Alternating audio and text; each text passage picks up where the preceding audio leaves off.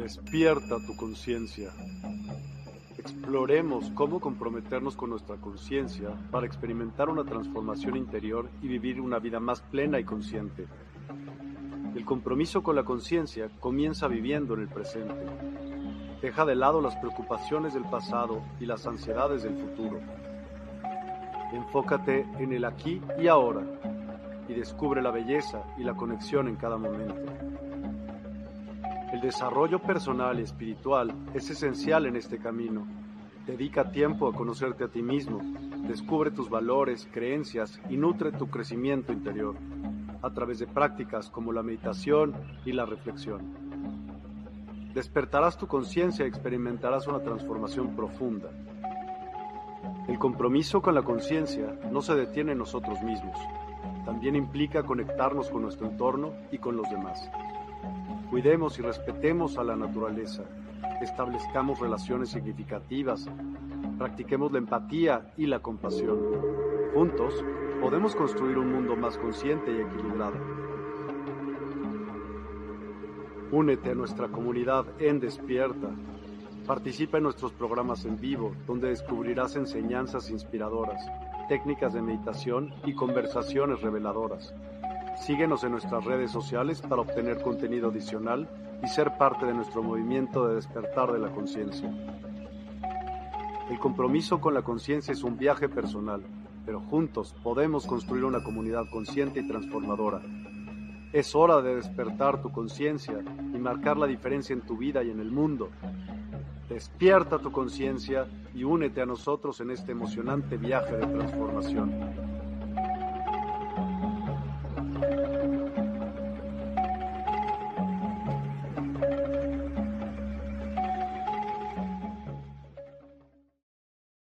Hola, hola a todos los que nos acompañan el día de hoy. Eh, ¿Cómo están? Buenas noches. Estamos transmitiendo solamente desde las páginas nuevas de Despierta, así que vamos a dar un tiempo para que las gentes se puedan unir. Eh, el día de hoy nos acompaña Yeyetsi, como todos los martes. ¿Cómo estás, Yeyi? Muy buenas noches. Bien, Miguel, muchísimas gracias. Álvaro, muchísimo gusto. Buenas noches. Buenas y Álvaro, bienvenido. Buenas noches, ¿cómo estás? Hace un tiempo ya que no te veíamos y ya te extrañábamos. ¿Cómo estás? Gracias, Yeyetsi, y gracias, Miguel. Bueno, feliz noche. Gracias por esta nueva oportunidad de reencontrarnos en estos temas espirituales, psíquicos y trascendentes. Y aquí estamos a la orden para compartir un poco el tema de la reencarnación, ¿no? Aunque me estoy adelantando, investigaciones científicas de la reencarnación. Sí, pero antes que nos digas un poquito acerca de este tema, platícanos un poquito acerca de Álvaro, por favor, que hace un tiempo que no te vemos y hay personas seguramente nuevas que no te conocen, entonces adelante, por favor. Bueno, mucho gusto, mi nombre es Álvaro Elis Pareja, estudia, eh, estudioso de la filosofía, eh, activo dentro del movimiento espírita colombiano e internacional miembro de la, Sociedad Espírita de Cartagena, igualmente estudioso de la transcomunicación instrumental, comunicabilidad de seres extracorpóreos a través de aparatos electrónicos y todos los temas espiritualistas con preferencia y énfasis en el aspecto científico. Vivo eh, en la ciudad de Cartagena, en Colombia, y aquí pues a la orden para compartir todas estas enseñanzas en el sentido ¿Cómo fue de la que, que empezaste con esto, Álvaro? Cuéntanos. Bueno, la verdad es que cuando yo estaba terminando el bachillerato, de lo que se llama el quinto de bachillerato, con un grupo de amigos estudiantes, nos encontramos con que en el, edificio donde a veces nos reuníamos, un grupo de muchachos y muchachas, veíamos unas personas misteriosas que llegaban todas las tardes, unos señores muy serios, de saco y corbata, con libros, y subían al último piso de ese edificio, un edificio de nueve pisos en el centro de la ciudad, hasta que uno de los compañeros indagó a la, a la que vivía ahí, la propietaria de ese apartamento, quiénes son esos señores que llegan todas las tardes con ese misterio tan, tan serios, tan respetuosos y un velo de misterio. Entonces ella, ella dijo, ellos son directivos del movimiento espírita. Estudian la doctrina espírita en el aspecto científico, filosófico y moral, y allí han creado un grupo de prácticas. Entonces, a través de ella le dijimos, dígale a los directores que nosotros queremos entrar a una sesión, porque allí habían, se comunicaban espíritus de la escritura automática y a través de dibujos que hacían con la mano de las medios. Pidieron el permiso y para nuestra sorpresa dijeron que sí. Un grupo de estudiantes de colegio quieren ver cómo se comunican los espíritus. Por, esa ocasión pudimos ver cómo las medium en trance consciente, su mano era dominada por una fuerza y escribían a una gran velocidad y dibujaban plazas de toro. Había un espíritu que decía haber sido torero y dibujaba toros, toreros, plazas de toro todo, eso como la mención. A partir de allí seguimos en ese camino y aunque ese grupo se disolvió, supimos que era toda una doctrina, empezamos a adquirir libros, vimos que era un movimiento nacional, un movimiento internacional organizado, y encontramos dentro de la doctrina espírita, aunque la palabra espiritismo seguía causando cierto resquemor, porque la gente tiene ese concepto de que es evocación de espíritu, misterio, eh, cosas peligrosas, cosas prohibidas, cosas ocultas, nos dimos cuenta que era toda una ciencia y que como tenía un aspecto científico y nos gustaba la ciencia, por ahí nos fuimos. Y, y el aspecto, con, con otras corrientes espiritualistas que nutrieron nuestra curiosidad.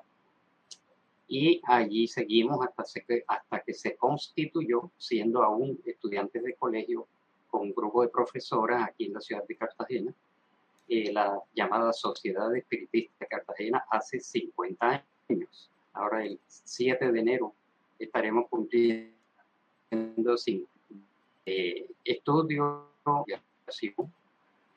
de la doctrina que eh, colma muchas de nuestras expectativas por ahí. Después ya fuimos conociendo otros aspectos de la espiritualidad.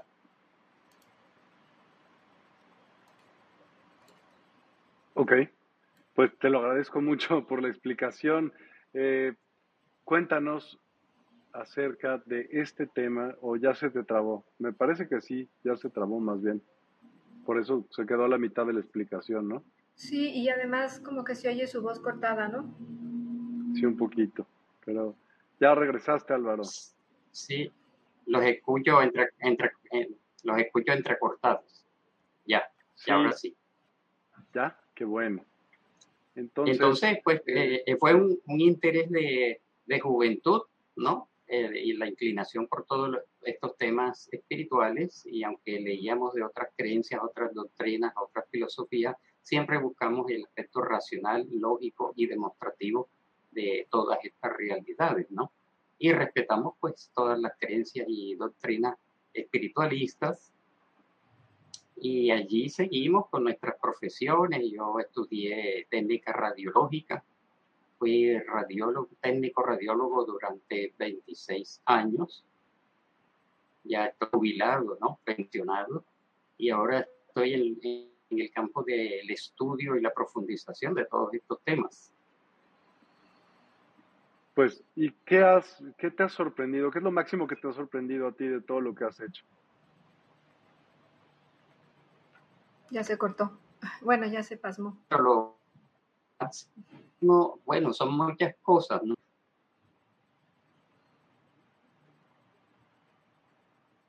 ¿Quieres tratar sin la cámara a ver qué pasa? porque a lo mejor no da el ancho de ¿Escuchando ahora? Sí, pero quisieras tratar apagando la cámara a ver si se puede, porque también se corta mucho. Será, bueno, momento. Como eso, sí.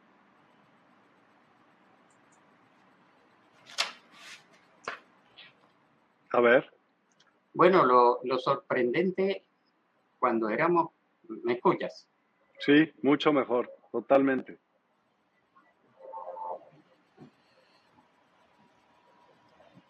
Bueno, podría decir que las cosas sorprendentes fueron... Fue... Mm. ¿Me escuchan? Se va, se va la señal. Dale, Continúa. Podríamos decir que las cosas sorprendentes en un principio fueron en el campo de la comunicabilidad de los espíritus. ¿Por qué? Porque ingresamos a un grupo en donde había medium videntes y para nosotros fue sorpresivo ver que esas medium videntes empezaban a ver a nuestros abuelos, a personas que ellas no tenían por qué conocer, porque ellas eran unas maestras que tenían otros intereses, otras carreras, vivían en otros barrios y no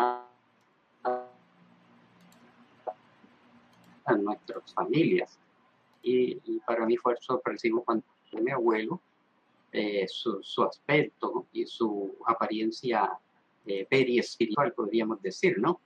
Porque ya sabemos que los espíritus al desencarnar, al pasar a la dimensión espiritual, conservan un cuerpo energético llamado periespíritu o psicosoma,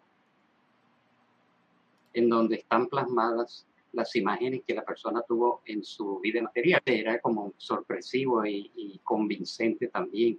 Y a lo largo pues, del curso del tiempo que fuimos participando en distintas reuniones mediúnicas y con distintos, distintos medios de distinta procedencia que ni nos conocían, sus percepciones extrasensoriales sobre nuestra personalidad y la coincidencia cuando describían, por ejemplo, vidas anteriores, llamaba la atención. Parábamos, eh, digamos, los eh, informes y las narraciones de un medium comparado con el de otra medium que venía de otro país o de otra ciudad, y vimos la coincidencia, además de que íbamos estudiando, íbamos leyendo fuimos comprendiendo poco a poco las leyes que rigen el tema de la comunicabilidad de los espíritus, el tema de la reencarnación, el tema de los centros de fuerza, eh, el proceso reencarnatorio y la vida en el mundo espiritual.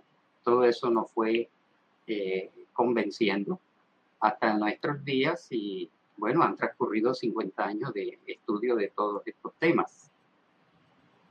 Wow pues ya, ya, ya una, ya una buena cantidad de años, así que ya debes de tener una buena cantidad de experiencia. Y en tu experiencia, ¿qué es lo que más funciona para poder, o qué es lo que más fácil te ha funcionado para poder comunicarte con, con estas entidades, con estos espíritus, con estas energías? Con... Bueno, ahora que dices experiencia, pues eh, refiriéndome ya a una experiencia personal, eh, yo tengo eh, desdoblamientos, ¿no? Memorias espontáneas, lo que llaman viajes astrales, ¿no?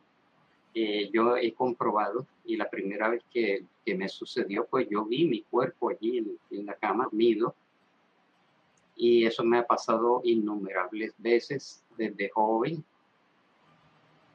Yo tenía desdoblamiento, yo no sabía qué era eso pero me veía fuera de cuerpo, recorría lugares, lugares conocidos y desconocidos, eh, flotaba en el aire, en comunión del cuerpo, la experiencia de, atravesar una ventana cerrada, puerta, atravesar una pared, todo eso me fue dando una de que le, y que sobrevive, ¿no?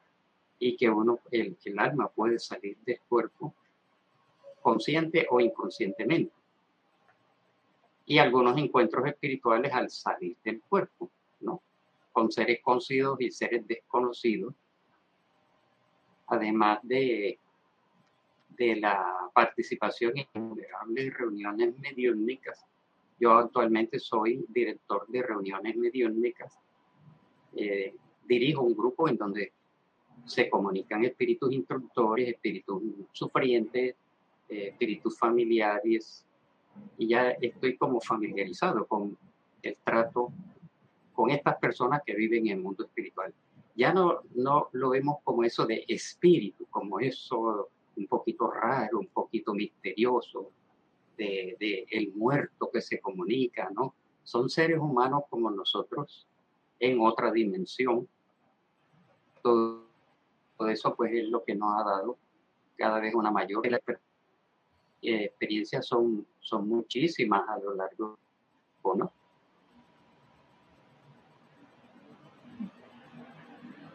Entonces, todo eso ha enriquecido, además de los estudios, el estudio doctrinario en, en nuestra institución. Eh, la primera directora que se llamó Ana, que fue directora de colegio, ella imprimía el, el gusto y la disciplina del estudio, para no dejar todo así como empírico, ¿no? Tuvimos la ventaja de tener intercambio con conferencistas de Brasil, Argentina, España, Venezuela eh, y otros, otros países. Entonces hubo y un contacto con numerosas personalidades de proyección internacional y vimos todos esos matices en el campo de la fenomenología y en el campo de, de la filosofía que se origina de esa, de esa fenomenología, que es la, la naturaleza espiritual del ser humano y su trascendencia después de la de la vida física, la vida continúa, la vida trasciende, valoriza.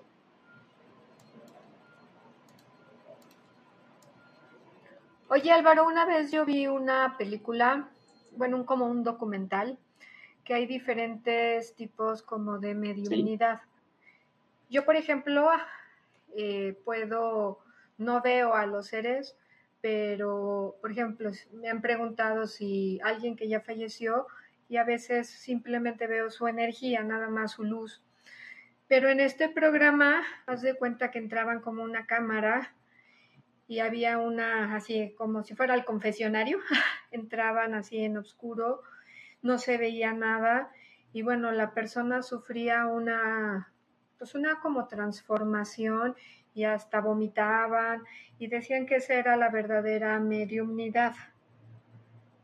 ¿En, qué consiste? O sea, por ejemplo, ustedes van a, te digo, e, era un cuarto, y, pues, se sentaban, ajá, y te digo, apagaban la luz, te digo, una se quedaba ahí como, como en el confesionario, todos los demás estaban en sillas, y, empezaban a, Sí, entiendo. Pero no sé, en qué consista, ¿no? Y ponían que esa era la verdadera mediumnidad.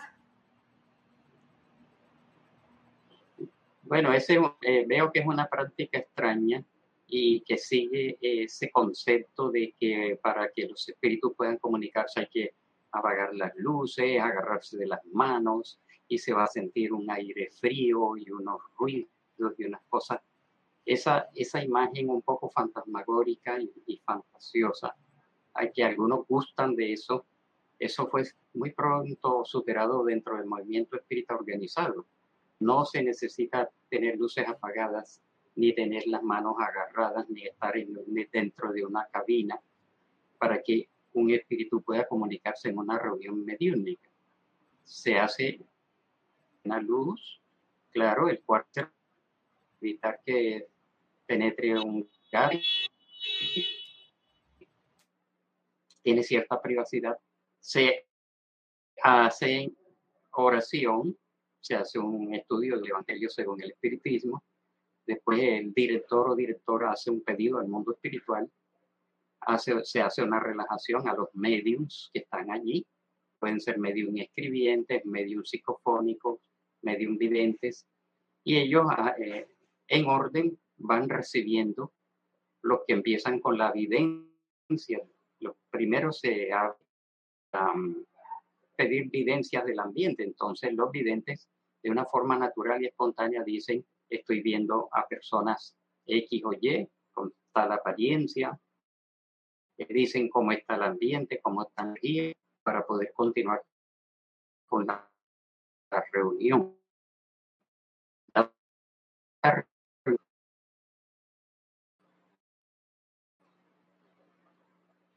en estas reuniones mediúnicas que hay un equipo en la dimensión espiritual, así como hay un equipo acá organizado que ha pasado por un estudio de formación de cinco años por lo menos de preparación. Eh, hay un equipo espiritual, ¿no? Que dirige y coordina y ese equipo es el que trae y selecciona a los espíritus que en cada reunión se van a, a comunicar.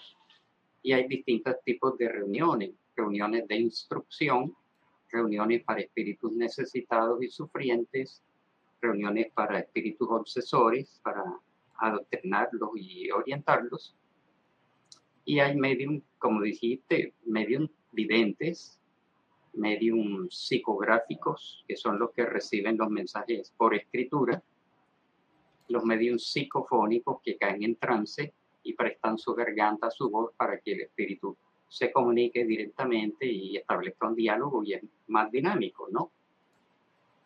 Entonces, y hay otras mediunidades, mediunidad de efectos físicos, que no es muy raro conseguir medios de efectos físicos, que son los que a través de ellos se dan materializaciones, eh, levitación, movimiento de objetos. Eso ya sí es muy raro, ese campo no, nunca lo hemos practicado, pero sí, videncia, psicografía y psicofonía. Entonces, e, efectivamente, hay mucha variedad de facultades mediúnicas. Oye, y es cierto que, por ejemplo, el medium cuando en su cuerpo o, cuando está, digamos, canalizando, él no es consciente, digamos, si yo voy a, o sea, entra un cuerpo en mí y ocupa mi cuerpo y yo empiezo a transmitir un mensaje, yo no soy consciente del mensaje de lo que está dando la persona que está en mí. En eso también hay una variedad, ¿no? Hay medium mediums psicofónicos inconscientes, esos caen en un trance completo, caen en estado de inconsciencia y el espíritu comunicante maneja a través de su sistema nervioso, maneja los órganos de producción de la voz y ellos no recuerdan nada del mensaje. En el otro extremo del espectro están los mediums conscientes, psicofónicos. Esos reciben el mensaje telepático y dicen, con plena conciencia, dice, aquí hay un señor con tal apariencia que está diciendo que se llama fulano de tal y dice lo siguiente. Y hay, por ejemplo, psicografía semi-inconsciente o semi-mecánica, digamos mejor semi-mecánica, en donde el medium va sosteniendo el bolígrafo, el lápiz y va escribiendo bajo el impulso que le da el espíritu. Y a la vez está siendo consciente de lo que el espíritu está escribiendo. Hay mediunidad automática, psicografía automática o mecánica, como la de Francisco Cándido Javier y de Eduardo Pereira Franco, que su mano se mueve sin que ellos tengan control sobre el brazo. Pero ellos pueden estar leyendo lo que van escribiendo o pueden estar mirando para otro lado también hay videntes que ven con los ojos abiertos, hay videntes que prefieren ver con los ojos cerrados. O sea, cada medium va a tener unas características distintas unos, unos de, los otros. Entonces, resumiendo, hay mediunidad inconsciente, mediunidad semiconsciente y hay mediunidad consciente que termina siendo de, de carácter telepático. Hay mucha variedad. Y, una observación. Ah, perdón, ¿y qué necesitas para que se La mediunidad es preparada en el mundo espiritual antes de que la persona reencarne. En el mundo espiritual les hacen unas técnicas energéticas que preparan a su cuerpo energético, lo acondicionan para que cuando la persona esté ya en el viaje desarrolle y pierde esa sensibilidad. Generalmente los medios empiezan a ver y sentir desde niños o desde jóvenes o adolescentes. Empiezan a sentir cosas, a, a tener sueños, a ver visiones y muy diferentes sensaciones. Pero cuando ya hay una institución organizada, entonces esa mediunidad se ilustra, se educa y se disciplina. Esto no quiere decir que la mediunidad no pueda aparecer a los 40 años, a los 60, 60, personas ya de edad madura, pero generalmente desde la juventud empiezan los primeros indicios de que se trae eso. Entonces la mediunidad se trae, el medio nace siendo medio. pero después se le va a desarrollar y se le va a educar. Y lamentablemente hay muchos medios que nunca llegan a, a desarrollarse ni a educarse. Entonces se le vuelve una mediunidad perturbada, que, que incomoda, que molesta, que va y viene. Hay de todo, ¿no? Entonces siempre vamos por el lado de la educación y la preparación y el respeto a todas estas facultades, ¿no? No como un comercio, no como un espectáculo, no como una curiosidad, sino una facultad que debe ser puesta al servicio de la humanidad en distintas formas. Oye, Álvaro, y una pregunta. ¿Tú puedes, o sea, al ser medium, solo tú canalizas, digamos, con seres que, que ya partieron, el papá, el tío, el amigo, o puedes también ser medium de, por ejemplo, el Maestro Jesús? En términos generales, no, porque se considera que el Maestro Jesús, que es el espíritu guía, modelo, el conductor de nuestra humanidad, es un espíritu puro, de mucha luz, de demasiada elevación. cualquier maestro, ¿no? Cualquier ser de luz así avanzado. Buda, no tanto el, o sea, yo puse Maestro Jesús como, como un maestro ascendido, pero Buda o, o sea, que no sea el tío, ¿no? Que se muere el tío y, mm. o, sea, uno puede, o sea, tener con la Virgen María, o sea, tener ese, ese canal de mediunidad con esos seres de luz. Eh, pero ya es de más cuidado porque en este campo se da mucho engaño, mucha fantasía, mucha fascinación. Hay el mundo espiritual inferior está lleno de muchos espíritus que están deseosos de engañar y de dominar y se hacen pasar por la Virgen María, por el Maestro Jesús, por Francisco de Asís. Con esos nombres hay que tener mucho cuidado porque eh, solamente los medios de mayor desarrollo y cuando el medium trae una misión es cuando eventualmente podría recibir mensajes de un Francisco de Asís o de un, Gandhi, un personaje de, de más trascendencia, aunque no es imposible que se comuniquen.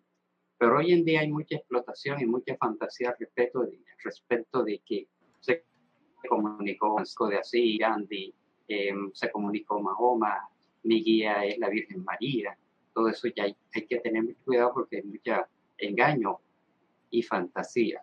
Entonces, normalmente en nuestras reuniones se comunican espíritus instructores, que son espíritus buenos, algunos conocidos, otros desconocidos. En otras ocasiones, uno que otro familiar se acerca y muchas veces son espíritus eh, desconocidos, ¿no? Entonces, cada reunión tiene su especialidad y hay que tener, por eso es la preparación de cinco años para poder entrar a una sala mediúnica de los centros espíritas organizados, porque para evitar estos, estas desviaciones y confusiones y, engaños, como podemos ver, ¿no? Entonces toda una, es toda una carrera que no tiene remuneración, porque el medio no puede cobrar ¿no? Aunque hay países en donde el medium cobra y hace lecturas y dan cita y ganan mucho dinero, en la doctrina espírita no se cobra un solo peso por ninguna comunicación de espíritus. ¿De qué viven los centros espíritas? De la venta de libros, algún negocio aledaño, donaciones, etc. Y el medium debe trabajar en su vida normal. El medium tiene que eh, ha estudiado, tiene su carrera, su oficio, su profesión y con eso el sostenimiento. No puede vivir de la mediunidad porque la mediunidad no le pertenece porque lo que en el sentido de que los mensajes, las enseñanzas y, y los dictados vienen de otro ser, le pertenecen a un ser que está en el mundo espiritual y que solamente ha utilizado el canal como un préstamo temporal, además de que la mediunidad se ejerce eh, altruistamente. La verdadera mediunidad se ejerce altruistamente sin cobrar un solo dinero por estas evocaciones o por estas lecturas y chequeos. Aunque hayan otras doctrinas que lo hagan, pues ellos se responsabilizan de, de, este, de esta práctica equivocada, ¿no? ¿Y cómo escoges un candidato? O sea, ¿cómo puedes decir, a ver, yo quiero que me leas, a ver con quién conectamos? ¿O tienes que tener algún tema así muy específico? Por ejemplo, cuando mi mamá falleció, ya, ya tiene tiempo, yo la soñaba, o sea, la sentía, no la veía, la sentía. Y sentía inquietud, sentía ansiedad, y, pero no sabía cómo resolver eso. Y entonces, este, una, por una conocida, me conectaron con, con, una persona y bueno, fui a su casa, evidente, bueno, me dijo así, no cobro, lo que tú me quieras dar es para la comunidad, ajá. Y bueno, llegó y llegué a su casa, prendí un cirio, eh, traía un cuaderno y me dijo, yo no doy mensajes, este, si tú le quieres preguntar lo que quieras, eso no, simplemente yo te transmito lo que la persona, bueno, el ser me, eh, este, pues me diga, ¿no? Entonces ella le hablaba al ser, eh, así con su voz, así como si estuviéramos platicando tú y yo, y la respuesta que daba, en este caso, bueno, mi mamá, era, este, ella lo escribía, ella me lo leía, yo simplemente pues era pasiva, ajá. Y, y bueno, la vela así como película de terror, así, ¿no? O sea, con efectos especiales. Yo lloraba y lloraba, este, y bueno, la pasó a la luz porque aparentemente mi mamá no estaba en la luz, digo, no estaba en la oscuridad, estaba, pero la ayudó a cruzar al otro lado. Y cuando ya logra cruzar al otro lado, bueno, la vela otra vez volvió a su, a, su este, normalidad, a su flama normal. Y, y, bueno, sí, no que yo hubiera pedido, pero sí hubo mensajes. Pero era algo muy, muy específico. Eh, o sea, la gente tiene que ir con algo así muy específico y si se aparece, digamos, el ser o, o fíjate que pues hoy no, hoy no está disponible o, o, cómo, cómo, funciona. Sí, eh, yo tengo que ser específico en estas respuestas con respecto a, a la seriedad con que se practican todas estas eh, cosas en los centros espíritas organizados, en donde no se hacen evocaciones directas que la persona llega, yo quiero que se comunique mi tía, mi abuelo, mi mamá. No, allá se da espontáneamente. Y como las reuniones están clasificadas para espíritus instructores, las personas que asisten a esa reunión saben que solamente van a escuchar a espíritus instructores. Pero hay otras reuniones de, para espíritus de mediana condición o espíritus necesitados, en donde eventualmente se puede acercar un familiar pero no es porque lo hemos llamado. Las personas asisten a estas reuniones porque hacen parte del equipo o porque se les está haciendo un tratamiento, ¿no? pero entonces es como un club de lectura, o sea, las, las, sesiones que tú das es como un club de lectura, o sea, van varias personas y con el que haya comunicación, porque aquí nada más era yo sola, no, o sea, era la señora, este, sí, sí, sí, Sí, sí, son, son equipos.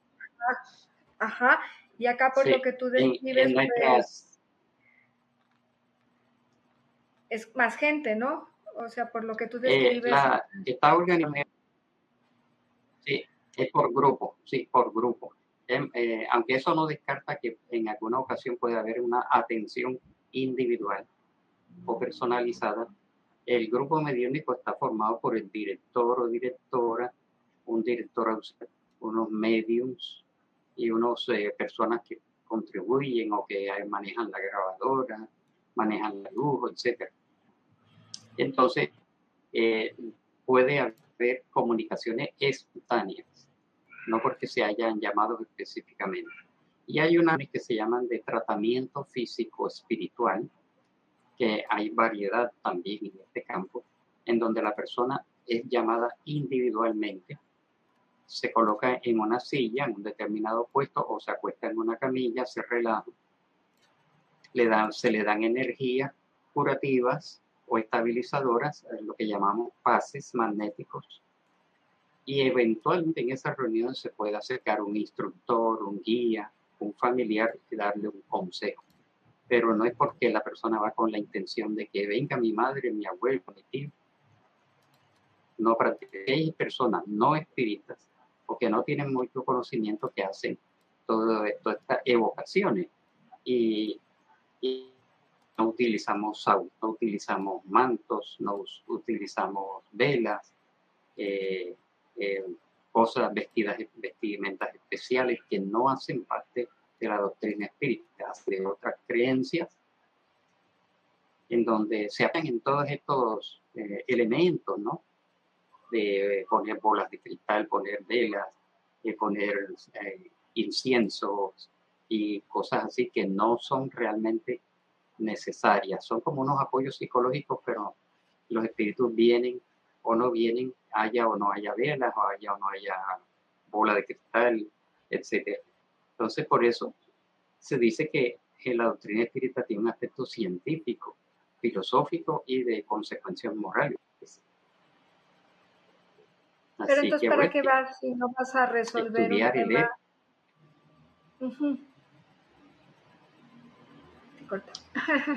no, por ejemplo, la persona asiste a, a, la institución, ¿no? Ahí se le hace una atención fraterna, o sea, una entrevista, pues digamos. La persona dice, yo tengo tal X o Y problema, material o moral, familiar o afectivo.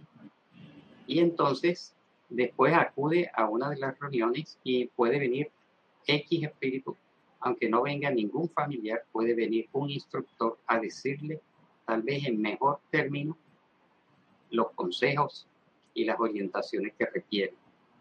Entonces, no tiene que ser el padre o el abuelo el que venga a darle un consejo a la persona, sino los espíritus instructores que están presentes en todas las reuniones saben la, el problema con la dificultad de la persona y lo manifiestan y lo comunican. Y la persona pues encuentra una razón de ser, ¿no? Y hay casos de mediunidad espontánea, ¿no? Como un caso que yo le conté a Miguel, una persona espontáneamente, cosas de otra persona, eh, a través de la evidencia o a través de la telepatía. Entonces, eh, bastante interesante, bastante complejo, pero que no hay que confundirlo con todas esas otras prácticas ajenas a lo que llamamos doctrina espírita. ¿Tú has leído, Álvaro, el libro de... Está interesante el tema, ¿no? Sí, el libro de la rosa y el águila, ¿lo has leído? No, no, no lo conozco, no lo he leído. Bueno, ella es ella es justo a la de mediunidad. Eh, ella es una medium que está, no sé si sigue viva o no, pero vive o vivía, no sé, te digo, en Inglaterra y su abuela era igual medium, ella toma este, o sea, también tiene también tiene ese don y pues a la abuela la metieron al loquero porque decían que pues lo que veía no era cierto y entonces la nieta pues crece con ese temor de que la vayan a meter ahí al, psiquiátrico y entonces pues no le dice a nadie que ve y trata de tener una vida normal. Pero luego pues el camino te hace que lleves, que llegues a donde tienes que llegar y conoce unas personas en una así reunión como de meditación y ella empieza a canalizar y ella era medium de un maestro, por eso se llama La Rosa y el Águila, ella se llama Rose, Rosemary eh, Altea, eh, es este, el, libro, o sea, la autora es este, Rosemary Altea, y por eso se llama La Rosa y el Águila. Y su maestro es Águila Blanco, eh, un, un, indio, en donde le transmite mucha sabiduría para el mundo. Este, además de que ella podía ser medium, pues si había un mensaje o algo, podía, podía pasar ese, e, esa, ese mensaje, pero básicamente ella transmitía mensajes de su maestro, que era el águila. Y el libro trata sobre esto, o sea, la experiencia que ella tiene como medium, lo que vivió, cómo lo fue desarrollando, todo lo que tuvo que, que pasar, ajá, o sea, de este don, ¿no? Eh, sobre eso básicamente trata el, el libro. Sí, me parece interesante. Hay muchos libros escritos por personas que cuentan su experiencia personal eh, desde niños o, desde niñas, adolescentes, lo que al principio era una perturbación o era mal interpretado, resultó ser una, una mediunidad que solo necesitaba era eh, desarrollo y, y, educación. Me llama la atención el nombre de Águila Blanca, pues contra medium acá en Colombia que también recibía mensajes. Es un águila, no me acuerdo qué águila, ¿eh? No me acuerdo. Águila, eh, no me acuerdo qué águila. águila blanca. No sé si es el mismo. No, esta era mujer, pero no me acuerdo. Era un águila, por eso se llamaba el libro La Rosa y el Águila, pero no sé de qué color sea el águila, pues no me acuerdo. En el libro viene, pero no, no me acuerdo. O sea, si es águila blanca, roja, no, no, tanto así no me acuerdo. de acá era Águila Blanca. Bueno, entonces hablamos un poco del, tema de la reencarnación. Sí, sí, es, importante el papel del medium como mediador. Sí, hablemos del tema de la reencarnación y de las, de las investigaciones científicas, claro. Pues otro día seguimos con la mediunidad. Sí, ahorita se entrelaza, ahorita se bueno, entonces primero nada más vamos a vamos a ver lo que, lo que íbamos a venir a ver. Sí, sí. Entonces, Miguel, ponemos la presentación para ver algunas cuantas páginas explicativas.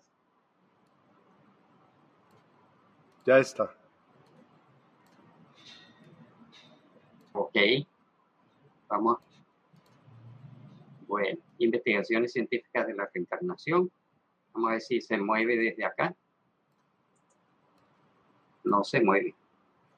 Vamos a ver. Tú la tienes que mover desde tu aplicación. pasar e? Sí. sí. Ok, listo. Me avisa. ¿Cambió? Sí, cambió. Ok. Bueno. Estudiosos e investigaciones investigadores precursores del tema de la mediunidad, de, perdón, de la reencarnación, solamente para mencionarlo, ¿no? Desde Emmanuel Swedenborg, el famoso clarividente sueco que se interesó por este tema, el medium y clarividente norteamericano hacia el año de 1848, Andrew Jackson Davis, como precursores, pero fue desde Alan Kardec, precisamente el fundador, el codificador de la doctrina espírita, cuando se inició la investigación científica del tema de la reencarnación y todos estos personajes que acá aparecen aquí, vamos a mencionarlos para que quede en la grabación, ¿no? Gabriel Delanne, que fue continuador de Alan Kardec, León Denis, Camilo Flammarion, el famoso astrónomo eh, francés, el francés Gustavo Guelley, el italiano Ernesto Bosano, el británico Arthur Conan Doyle, Albert de Rochas en Francia, José María Fernández por la vida en España, Charles Richer en Francia y muchos otros. Aquí vemos un cuadro así, a grandes rasgos, de la cantidad de investigadores. Tengo una colección de unos 35 investigadores serios a lo largo de todo el siglo XX y parte del siglo XXI se dedicaron al estudio de la reencarnación y publicaron infinidad de libros que están en, algunos en internet, algunos en español, la mayoría en inglés, sobre el tema de la reencarnación. Pero la fase experimental empezó con el espírita Gabriel Delanne, que era ingeniero estudioso de la doctrina espírita, y publicó un libro, Documentos para Estudio de la Reencarnación, en 1924. ¿Por qué lo destacamos? Porque él fue uno de los primeros que se dedicó al tema específico de la reencarnación, habiendo investigado 50 casos demostrativos, personas que bajo regresión hipnótica eran llevados a reencarnaciones anteriores que después eran verificadas. Es decir, que todos estos 50 casos fueron debidamente verificado.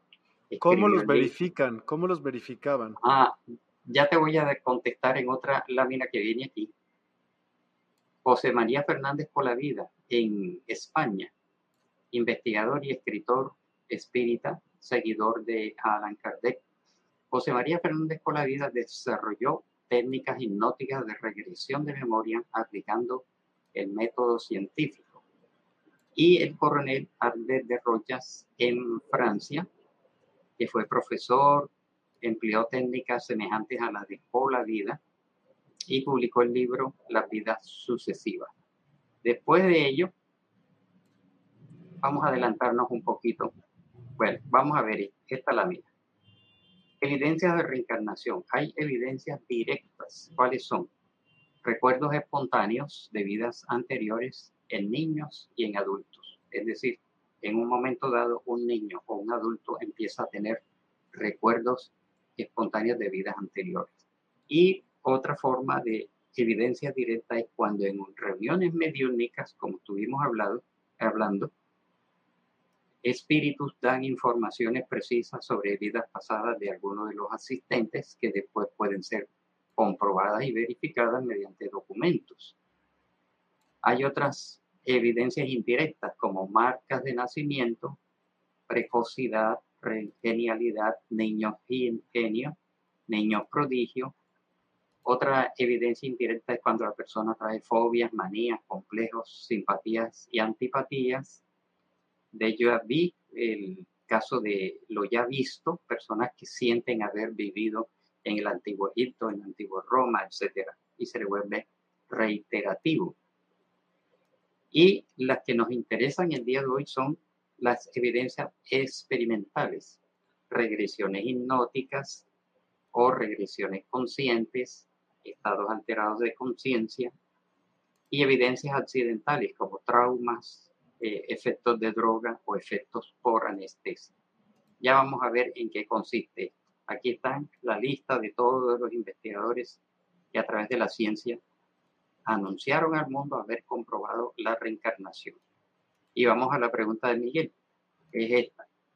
¿Cuál es el método que desarrollaron Banerjee, Ian Stevenson, Brian Weiss y, y casi todos los mencionados?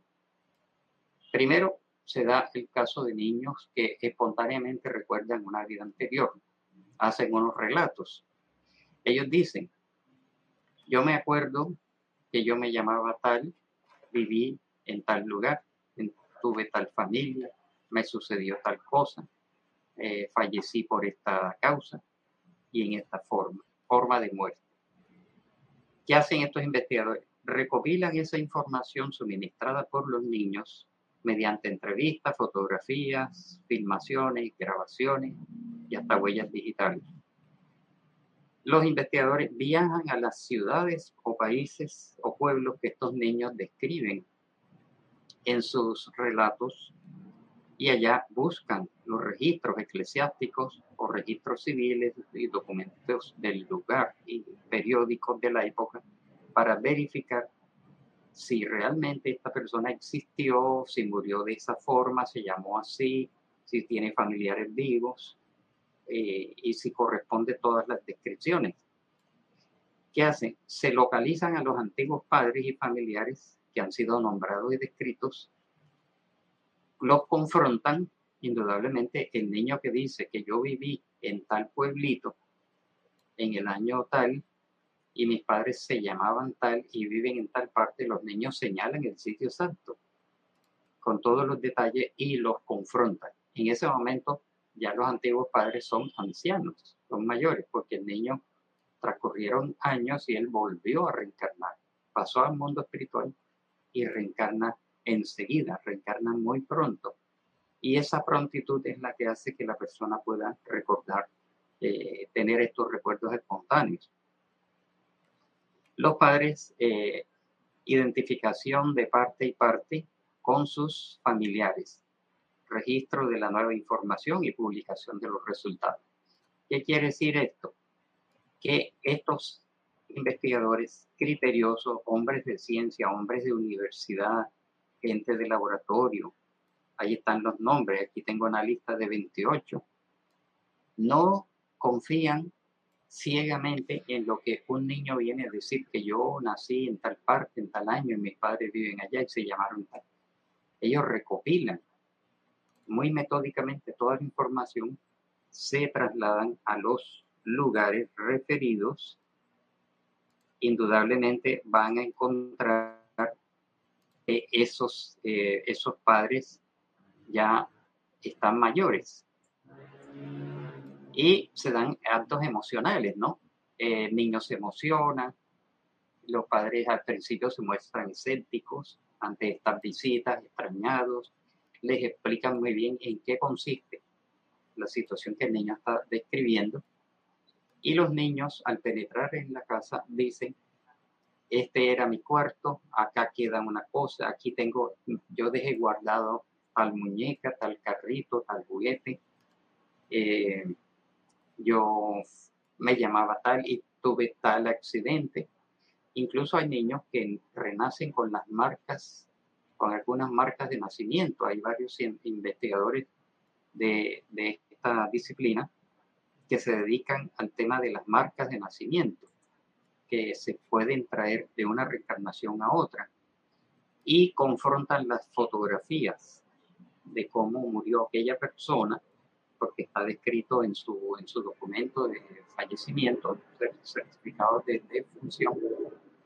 Y los niños renacen con las mismas marcas, la trayectoria de la cabana, eh, la, la, trayectoria de la herida con arma cortopunzante, o si niños que murieron, que personas que murieron que le fue amputado un dedo en una reencarnación y pueden renacer con ausencia de ese, de ese dedo.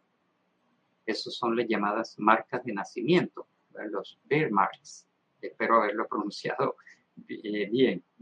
Entonces, estos 28 investigadores de distintos países de la India, Brasil, Inglaterra, Estados Unidos, eh, Islandia, Italia, Francia, de todos los países, ellos por su cuenta, sin pertenecer a ninguna doctrina, tuvieron el valor de enfrentar el tema del espíritu y el tema de la reencarnación desde un punto de vista académico y científico.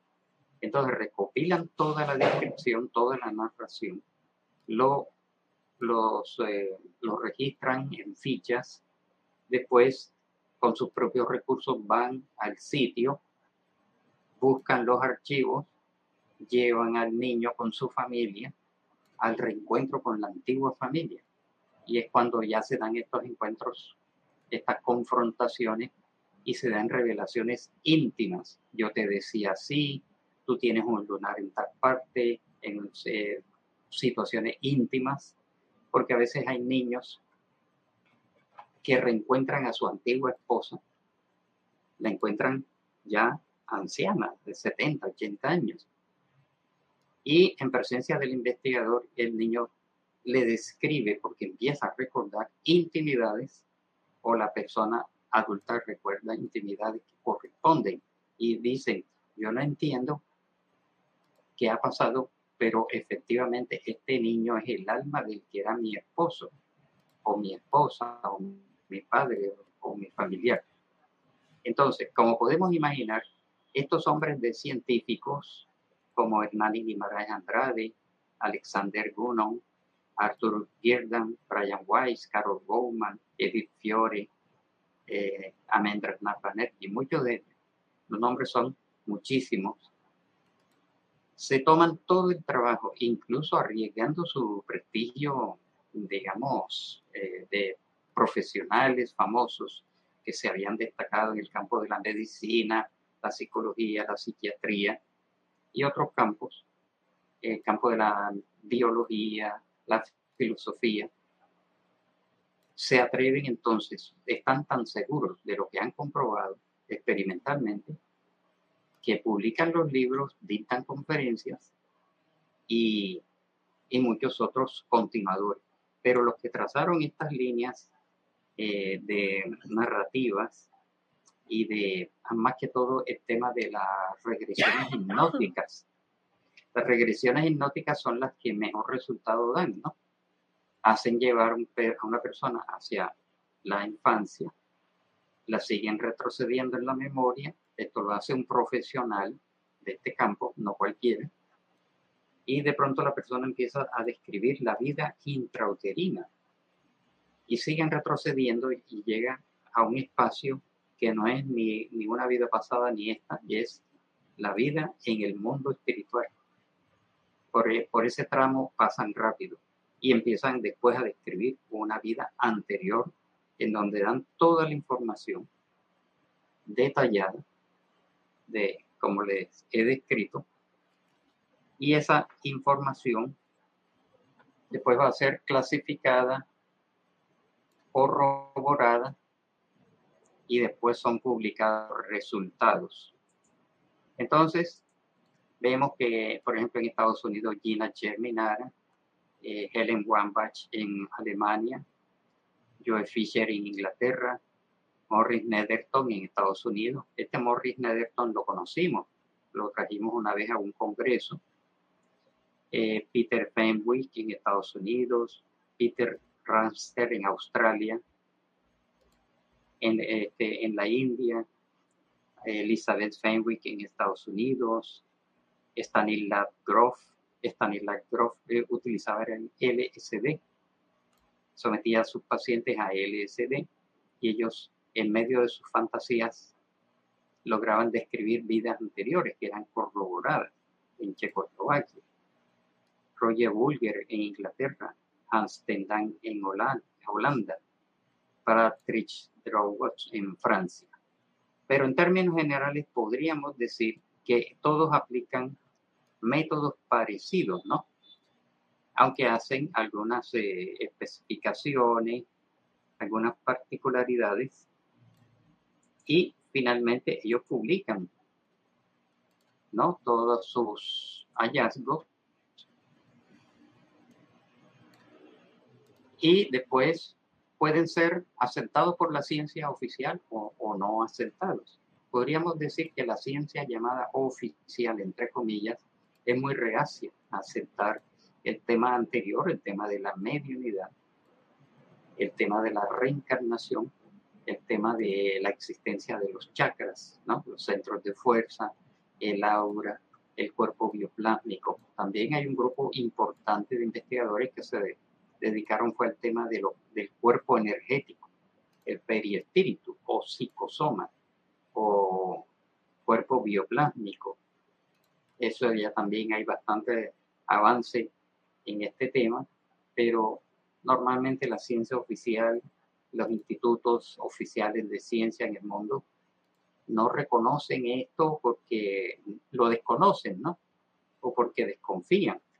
Y todavía a pesar de que estamos en el siglo XXI, se sigue viendo el tema de la, de la espiritualidad con recelo, ¿no? Todavía hay mucho recelo porque se tiene ese concepto de que el espíritu es como un espectro, una sombra, un fantasma que da frío, un muerto que se levanta, ¿no? Todavía el cine, la, la la literatura y el Internet todavía siguen alimentando esa imagen equivocada y fantasmagórica de lo que es el alma, el espíritu. Y los espíritus, como yo lo llamo, transpersonas, son personas que han trascendido hacia la dimensión espiritual y siguen siendo personas, siguen teniendo inteligencia, memoria, voluntad, deseos, temores, eh, recuerdos, eh, anhelos, sueños, fobias, siguen iguales en el mundo espiritual, pero allá se van a ubicar en la dimensión que le corresponde de acuerdo al grado evolutivo que hayan alcanzado. Bueno, hacemos un par aquí, ¿hay alguna interrogante, alguna pregunta al respecto hasta este punto? Sí, hay, aquí hay varias, ¿no? Aquí hay una. Luna en cáncer, desde Facebook. ¿Cómo estás, Luna en cáncer? ¿En algún momento de todas las vidas una persona vivirá su última reencarnación? Si es así, ¿qué sucede con esa alma? ¿A dónde va? ¿A qué se dedica? ¿O en qué o quién se convierte? Es una pregunta que tiene muchas preguntas. Sí, sí. Indudablemente hay algunas creencias que dicen que para que una persona llegue a ser espíritu puro, espíritu de luz, tiene que tener 36 mil reencarnaciones, otros dicen que son 24 mil, otros que son 16 mil, otros que son infinitas. Eh, hay también mucha fantasía al respecto. Las reencarnaciones son indeterminadas. Quiere decir que cada uno de nosotros, como un alumno, aprovecha el curso o lo pierde. Entonces, si nosotros eh, fracasamos en una reencarnación, esa reencarnación se vuelve repetitiva. Se vuelve a programar una nueva reencarnación, venimos a la Tierra, aprovechamos y vamos ascendiendo. Pero si la desaprovechamos, se vuelve estacionaria, el progreso se vuelve en tiempo estacionario o se vuelven las reencarnaciones repetitivas. Pero si el alumno es bien aprovechado, su trayectoria evolutiva hacia ser espíritu de luz se hace más corta. Pero si es reacio y se afianza en el mal durante muchos milenios, su número de reencarnaciones se hace muy largo, muy extenso. En en, la respuesta es que después de su última reencarnación, el espíritu llega a ser espíritu puro. Es decir, cuando ya llega espíritu de luz o espíritu puro, ya no necesita reencarnar más. ¿Y en qué se convierte? En ministro directo de las órdenes de Dios. Entonces, estos espíritus, pongámosle, no sé si llamarles arcángeles o espíritus puros, etcétera, porque hay muchos nombres equivalentes son los emisarios directos de la divinidad en todo el universo para seguir conduciendo los procesos en las galaxias, en los sistemas solares, en los procesos planetarios, impulsan la evolución, generan la formación de nuevos mundos, conducen humanidades, etc. Ya no necesitan reencarnar. Y su amor es tan inmenso que se entregan a conducir una humanidad. Así como Jesús de Nazaret es encargado directo de Dios para la conducción de nuestra humanidad y allí sigue como guía, protector y conductor de nuestra humanidad, esperando pacientemente que nosotros aprendamos la ley de amor. Entonces, otros mundos tienen a su propio Mesías, su propio mentor, su propio arcángel, se puede decir. A eso, a eso se dedican viven en un estado de plenitud, en un estado de felicidad, pero no ociosos, como pintaron ciertas religiones. Allí tocando trompeta, flotando en el espacio, entre las nubes, eh, adorando a Dios siempre, cantando. No, ellos por el contrario, son útiles y lo hacen con amor y no les pesa esta, hacer esta labor, ¿no? Y de ahí hacia abajo los espíritus se ocupan en el mundo espiritual de distintas actividades y funciones de acuerdo a su nivel intelectivo y su nivel moral. Pero están en otra dimensión, ¿no? Indudablemente. por ejemplo, el Maestro Jesús pues no está en una tercera dimensión, está en una séptima, novena dimensión, o sea, ya tiene N, sí. N dimensiones, en el universo, como dicen otros, en el multiverso que otros llaman universo. Hay infinitas dimensiones, infinitos planos. En nuestro propio mundo está el umbral, el plano inferior, que es paralelo aquí a la Tierra, el mundo físico. El umbral que llama el eh, doctor André Luis, que editó el libro La vida en el mundo espiritual, habla de umbral inferior a nosotros. El umbral medio, en donde existen los puestos de socorro, y el umbral superior en donde hay ciudades espirituales en el mundo espiritual. Y fuera de eso, de ese llamado umbral, que es la capa más cercana a la Tierra, hay franjas, franjas cada vez más elevadas, más elevadas, n dimensiones, cada vez de mayor luz y de, y de mayor sutileza ¿no? y de menos densidad. Entonces sí, efectivamente el mundo espiritual está estratificado. Y desde allá se programan las reencarnaciones, en donde retornamos después de una determinada programación aquí a la Tierra a cumplir una misión o a, completar algo que quedó inconcluso o a seguir progresando, aprendiendo cosas, o es en estado de expiación, estado de prueba y infinidad de situaciones de acuerdo a cada persona. ¿Crees en verdad que haya un límite? Sería ilógico, es como decir que se para el universo. Toda la energía eh se va a usar siempre, siempre, siempre, siempre, siempre. Sí, sí, está esa, esa otra, o sea, el límite, el universo en sí es infinito, ¿no? Es, es infinito. La evolución no es infinita en, hasta donde tenemos la información dictada por los espíritus que se comunicaron y le dictaron la, el espiritismo a Alan Kardec. Dicen que hay una última encarnación que es cuando el espíritu llega a ser espíritu puro. Ya no necesita reencarnar. Y si reencarnan es para cumplir grandes misiones en el, en el cosmos, ¿no? en el universo, porque ellos llegan a una plenitud. Pero el universo en sí es infinito, no tiene, no tiene límite. Puede haber otras creencias que dicen que el progreso es infinito, pero no hay evidencia o pruebas pues, ni de lo uno o, o, de lo otro, ¿no? No tenemos forma de probarlo. Queda en, en manera teórica. Entonces, desde el punto de vista evolutivo, se llega a una plenitud, a una felicidad. No necesita reencarnar más. Y ellos, como adquieren el, el amor pleno, entonces se dedican a promover nuevos mundos, nuevos sistemas solares, nuevas galaxias. ¿Por qué? Porque también eso va complementado con la otra enseñanza.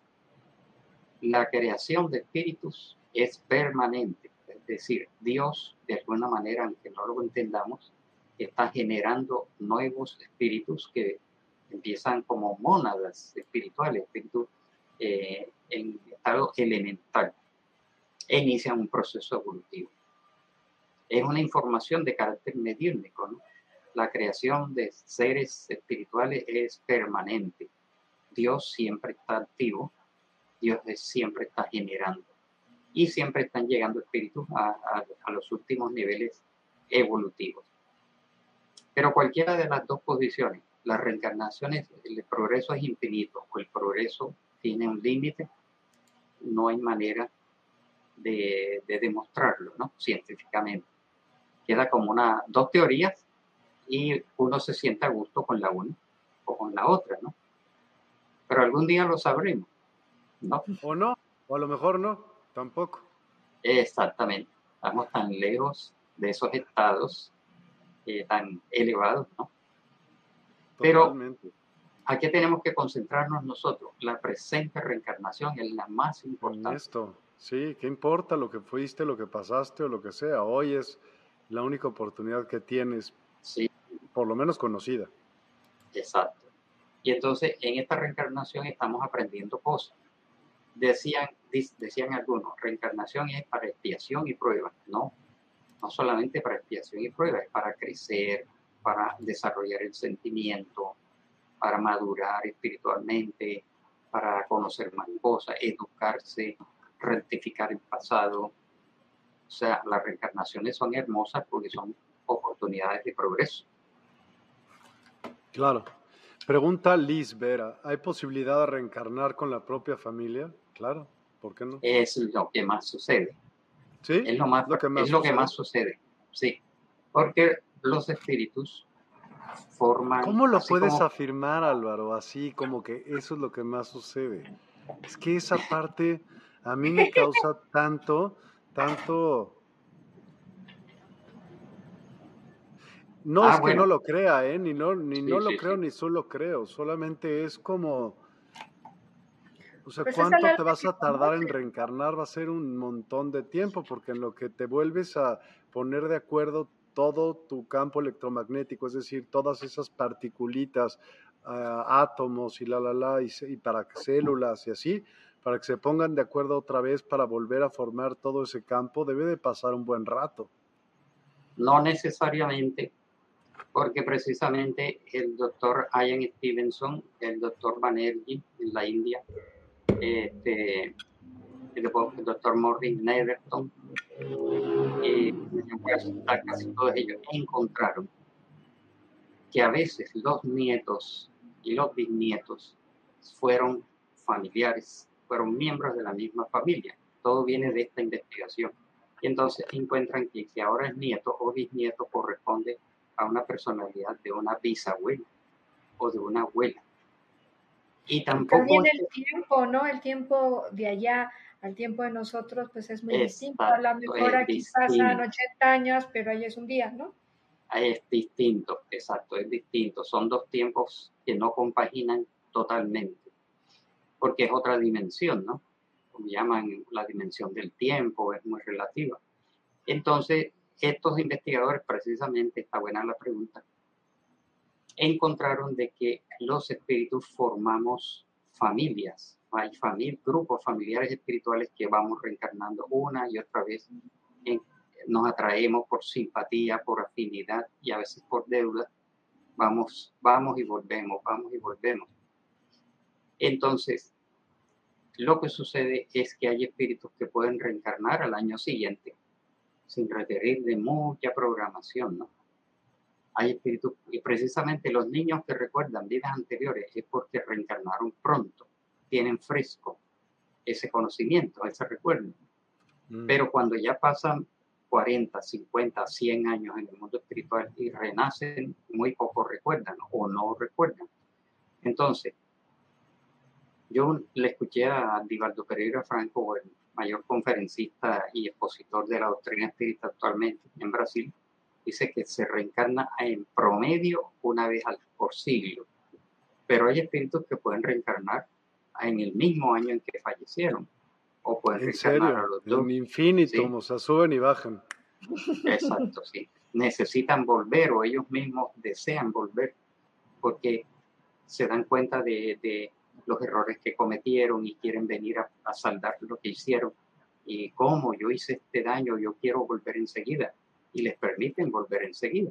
Y hay otros que duran 100, 200, 300 años sin reencarnar. Está toda la gama descrita por ellos mismos, ¿no? Y ¿Cuál es el afán? ¿Cuál es el afán, Álvaro? De no acordarse de las cosas y de decir, y le debes a la vida pasada, pues no friegues, o sea, por lo menos que vinieras con dos, tres tips de, mira, güey, aquí la regaste la vez pasada, esto, pues, es ilógico que puedas decir y te voy a seguir fregando porque es, pues sigue siendo humano. Sí, sí, sí. Este, lo que sucede es que los espíritus, descritos por ellos mismos y corroborados por estos señores que, que, eh, que he leído y he estudiado, llegan a la conclusión de que los espíritus, cuando llegan al mundo espiritual, tienen como una, una revelación, como una apertura de la conciencia. Y sus mentores los ayudan a que analicen desde el punto de vista moral cuál fue su conducta, qué hicieron de bien, qué hicieron de mal. Ellos se conmueven porque ya no tienen el cuerpo físico, sienten más. Y ellos mismos solicitan venir a saldar el daño. Dicen, pero si yo asesiné a esta persona en una vida pasada, eh, yo quiero venir a saldar esta deuda. La conciencia los remuerde tanto que piden traerlo como hijo. Yo quiero ser hijo, quiero ser benefactor, quiero beneficiarlo en todo, porque la propia conciencia no los deja tranquilos, no deja progresar. Y ante la ley divina existe la ley de causa y efecto. No olvidemos la ley de, de justicia divina, que es la ley de causa y efecto o acción y reacción, que el mal que hemos hecho en una vida anterior no puede quedar impune. Hay que venir a darlo para beneficiar al que le hizo daño, al quien le hice daño, y limpiar nuestra propia conciencia. Todavía continúa. Entonces, son ellos mismos los que solicitan venir a limpiar su conciencia y sienten la necesidad de beneficiar al que se le hizo daño. Entonces viene el olvido del pasado que es necesario Porque si recordáramos exactamente que en nuestra familia está el que me asesinó, o esa que ahora es mi hermana, fue mi amante en la vida anterior, no podríamos con la nueva vida, ¿no? Llevar una vida familiar sana, porque estaríamos recordando lo bueno y lo malo, y eso sería un obstáculo. Entonces, por eso dice el olvido del pasado que se da en la gran, inmensa mayoría de la humanidad. Pero los casos en que se recuerda una vida anterior son casos excepcionales, en una proporción muy pequeña. Entonces, el olvido del pasado es saludable para que nosotros podamos, con la carga de la nueva reencarnación, si es con esta ya Pregunta Isabela Olivas, ¿qué es lo que reencarna, el espíritu o el alma?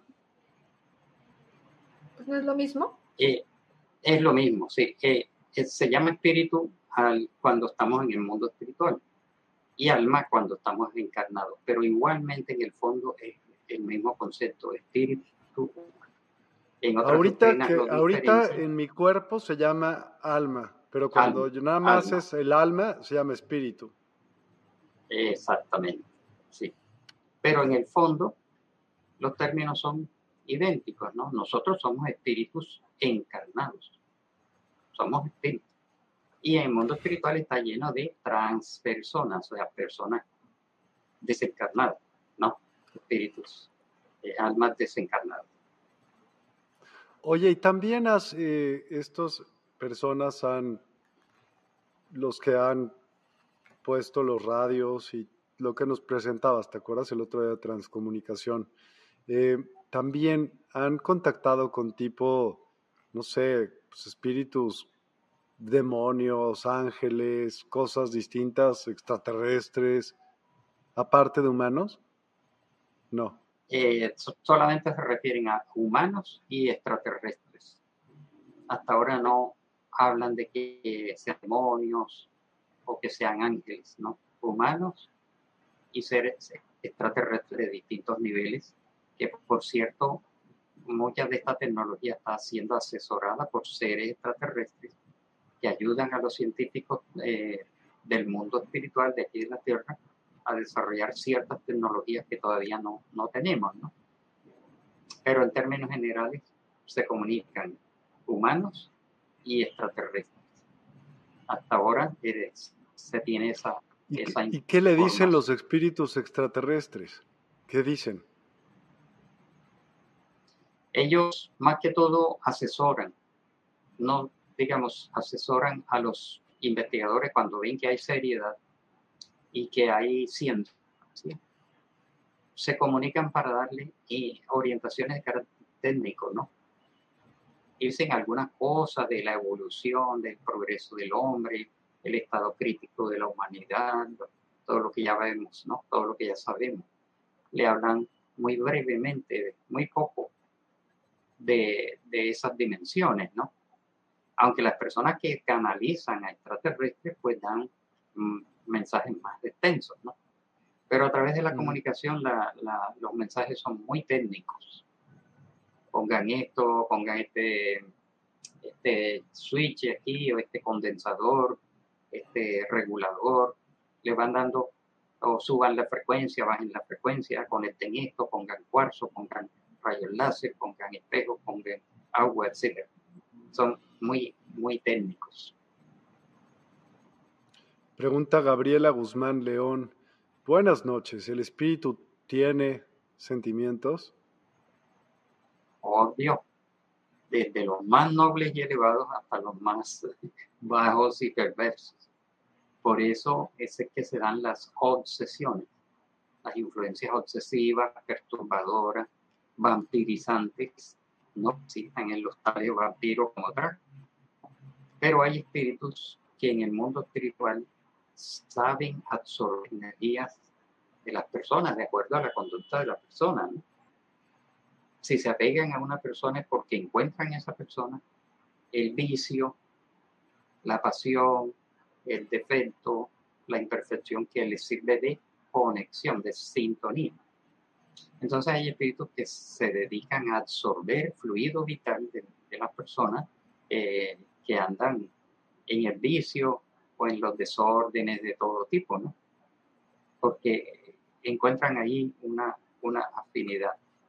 Entonces, eh, digamos que los hay de todas las clases y de todos los, los niveles. Siguen amando, siguen sintiendo afecto o siguen sintiendo odio o siguen, aunque van perdonando, ¿no? Van trascendiendo, van progresando, se van liberando de, de todos esos odios, son ayudados por otros instructores para que se liberen de las malas pasiones, perdonen, olviden, sigan adelante. Entonces la respuesta es sí. Así como se sigue teniendo memoria, eh, conocimientos, recuerdos, etcétera, se siguen teniendo sentimientos y, e incluso pasiones, aunque sea temporalmente. Comentabas de las heridas, ¿no? Que antes lo tuvo en la misma otra vida.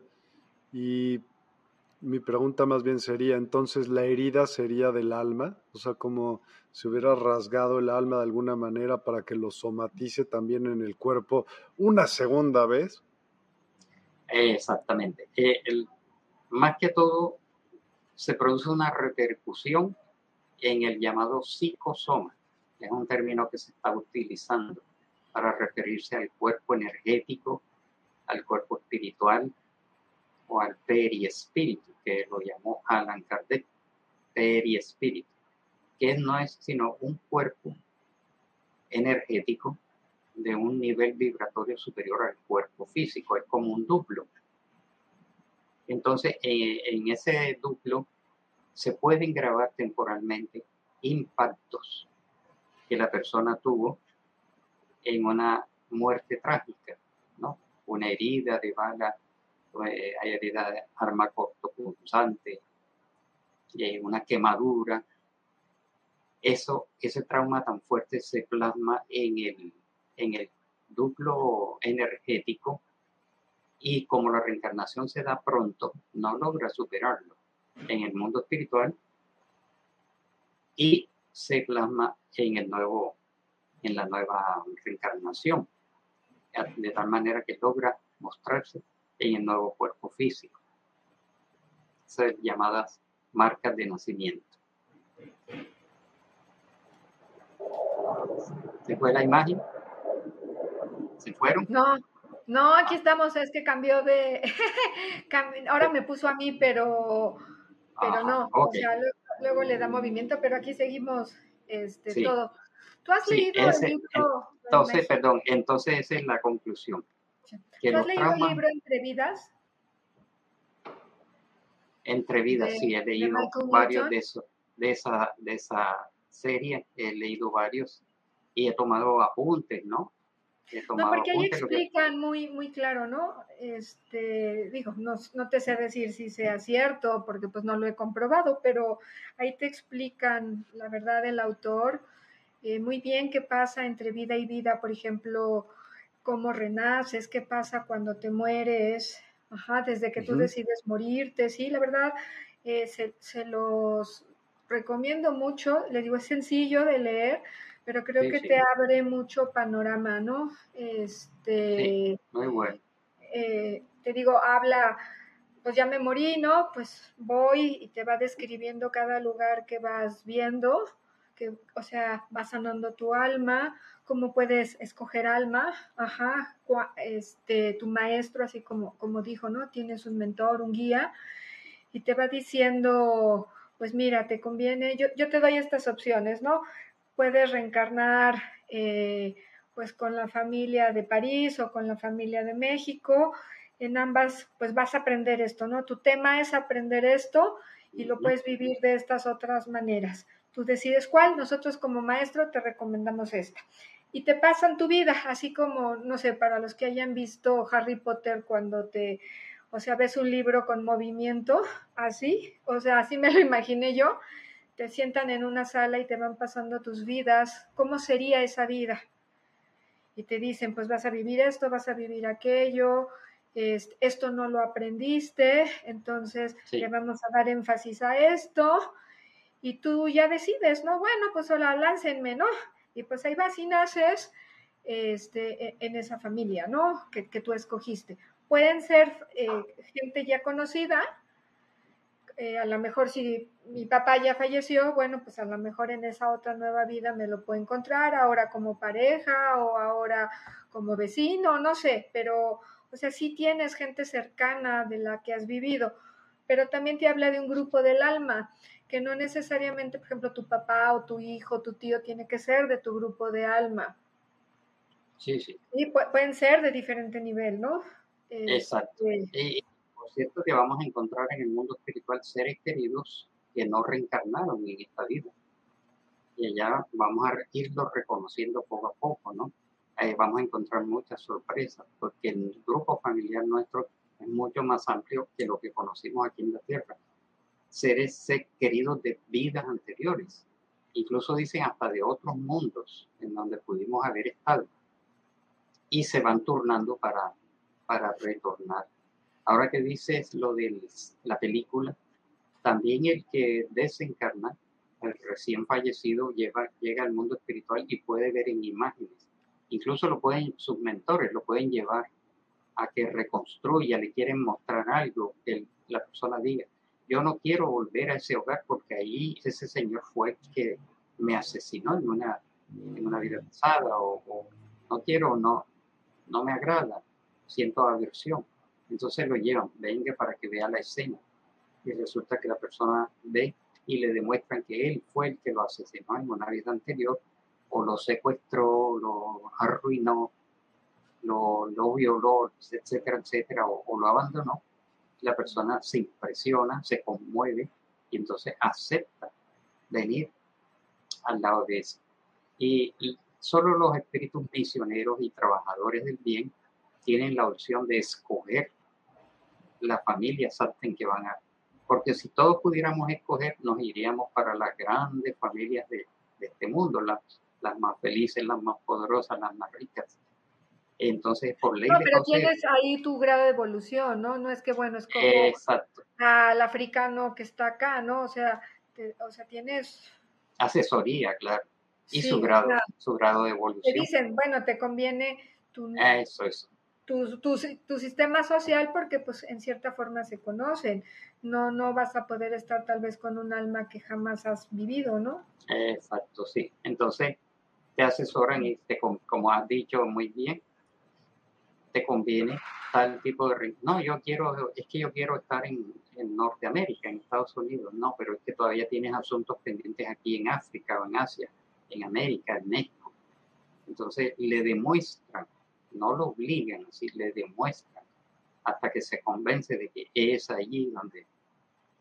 Y espíritus que traen una gran misión van teniendo más libertad de escoger, quiero realizar esta, reunión, esta misión en tal país o en tal nación, como voluntariado, ¿no? Entonces sí, exactamente el grado de progreso. Gabriela Guzmán León, el desarrollo emocional, el control y manejo de, emocional de esta vida lleva al desarrollo del espíritu. Todas las vivencias de las diferentes vidas van dando forma los sentimientos del espíritu. O sea, habrá, tampoco crees que haya como almas que nunca, que no tengan idea de que nunca hayan eh, ocupado un cuerpo y entonces, ¿qué? ¿Cómo reconocerías? ¿Cómo reconoces un, esas almas como de por edades.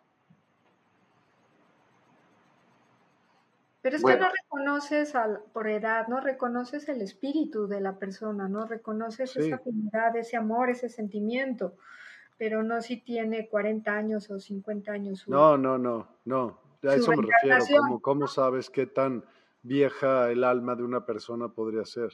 Por las experiencias de vida que tiene, ¿no?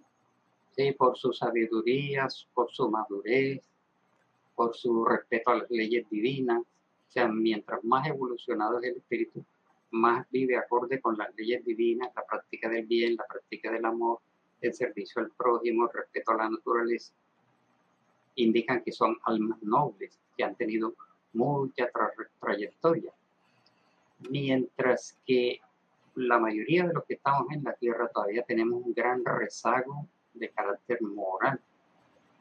porque todavía tenemos muchas imperfecciones, aunque haya espíritus elevados aquí en nuestra humanidad y espíritus primitivos en nuestra humanidad. Y hay un término medio, están todas, todas las gamas. Pero mientras más evolucionado, más antiguo, más recorrido es un espíritu, más demostrando que es amoroso, respetuoso, con, considerado, trabajador, servicial. Y mientras más perverso, más eh, vicioso, dañino, perjudicial sea, más, atraso, más atrasado es. es más nuevo. Más nuevo, Se puede deducir aproximadamente pero no hay una escala de que tú vas aquí, este aquí, este aquí. Eh, es imposible para nosotros. ¿Tú, ¿Tú mismo has averiguado acerca de tus vidas pasadas? ¿Cómo lo has hecho? sí, sí, sí, pero a partido de los medios que me han visto, ¿no? Como te conté en una ocasión. Medios distintos, de distintas eh, procedencias, coinciden en ciertas descripciones. Llega un momento en que le ven reflejado en el aura el aspecto que yo tuve en, una vida anterior y noto las correspondencias y las coincidencias que aunque no dicen fuiste fulano de tal, sí por lo menos dicen fuiste de la época de la colonia, de los conquistadores españoles que llegaron a América, a Colombia, a Cartagena, etcétera eh, varias descripciones distintas que me dan una idea de que sí pudo ser, aunque no sea una prueba científica, solamente cuando me hagan una regresión hipnótica por un experto de estos y diga efectivamente usted vivió en el siglo XVIII en tal país, se llamó fulano de tal, ¿no? Pero lo que sí llama la atención es que coinciden distintos medios que pertenecen a distintas instituciones, inclusive una, una clarividente esotérica, me vio en un cierto eh, aspecto y ciertas características que coincidió con otros videntes, sin que se hubieran conocido nunca, entonces eso me da, me da cierta, cierta, inclusive un familiar, un familiar, una niña, cuando tenía, eh, digamos, pongámosle por ahí como unos cuatro o cinco años, que muchos niños ven espíritu y ven el aura. Y entonces una niña familiar me dijo, ¿y tú por qué tienes este aspecto? Y me quedé sorprendido porque correspondía exactamente a lo que otra medium de, de Bogotá me había descrito. eso me da como una cierta, cierta seguridad aproximativa de que sí pudo haber sido X o Y eh, época o nacionalidad. ¿no? ¿Hay algún caso como de gente que podríamos conocer que haya reencarnado, que se haya demostrado algo en los estudios? Por ejemplo, pues yo no sé, por ejemplo, quién, pero alguna persona que podríamos conocer o así. Bueno, se dice, esto es, esto es un decir, pero que de pronto no es de carácter científico sino como que aproximativo, que dicen que Cristóbal Colón habría reencarnado como el astronauta Neil Armstrong, el primer hombre que puso el pie en la luna. ¿Cómo crees? Lo dicen como, como que tuvieron esa captación de que Cristóbal Colón vuelve como Neil Armstrong. Eh, Martin, Luther King en una vida anterior fue de raza blanca y fue esclavista y por eso él aceptó venir en piel negra, en raza negra, a favor de, de esta raza y de esta comunidad. Y vamos a ver cuál otro. Dicen que el apóstol Juan reencarnó como. Los maestros, ¿no? Sí. El, apóstol Juan reencarnó como Francisco de Asís. Eh, Berlín fue San Germain, eh, o sea. Así, exacto, informaciones así que no son de carácter científico. Incluso Sor Juana Inés de la Cruz sería la actual Juana de Ángeles, que ha dictado libros desde el mundo espiritual. ¿no? Eh, Clara de Asís, Sor Juana Inés de la Cruz, y Juana de Ángeles de Brasil serían el mismo espíritu. Eso descrito por Divaldo Pereira Franco, que es el medium que ha psicografiado libros de Juana de Ángeles. Dice que ella fue Clara de Asís, después reencarnó en México como, como Sor Juana Inés de la Cruz, una monja muy culta, de mucho interés eh, cultural, científico, literario, etc. Y después Sor Juana de Ángeles en, en Brasil, que fue una mártir. Y ahora en el mundo espiritual se comunica como Juana de Ángeles. Entonces están informaciones de este tipo, pues que se puede decir no son científicas.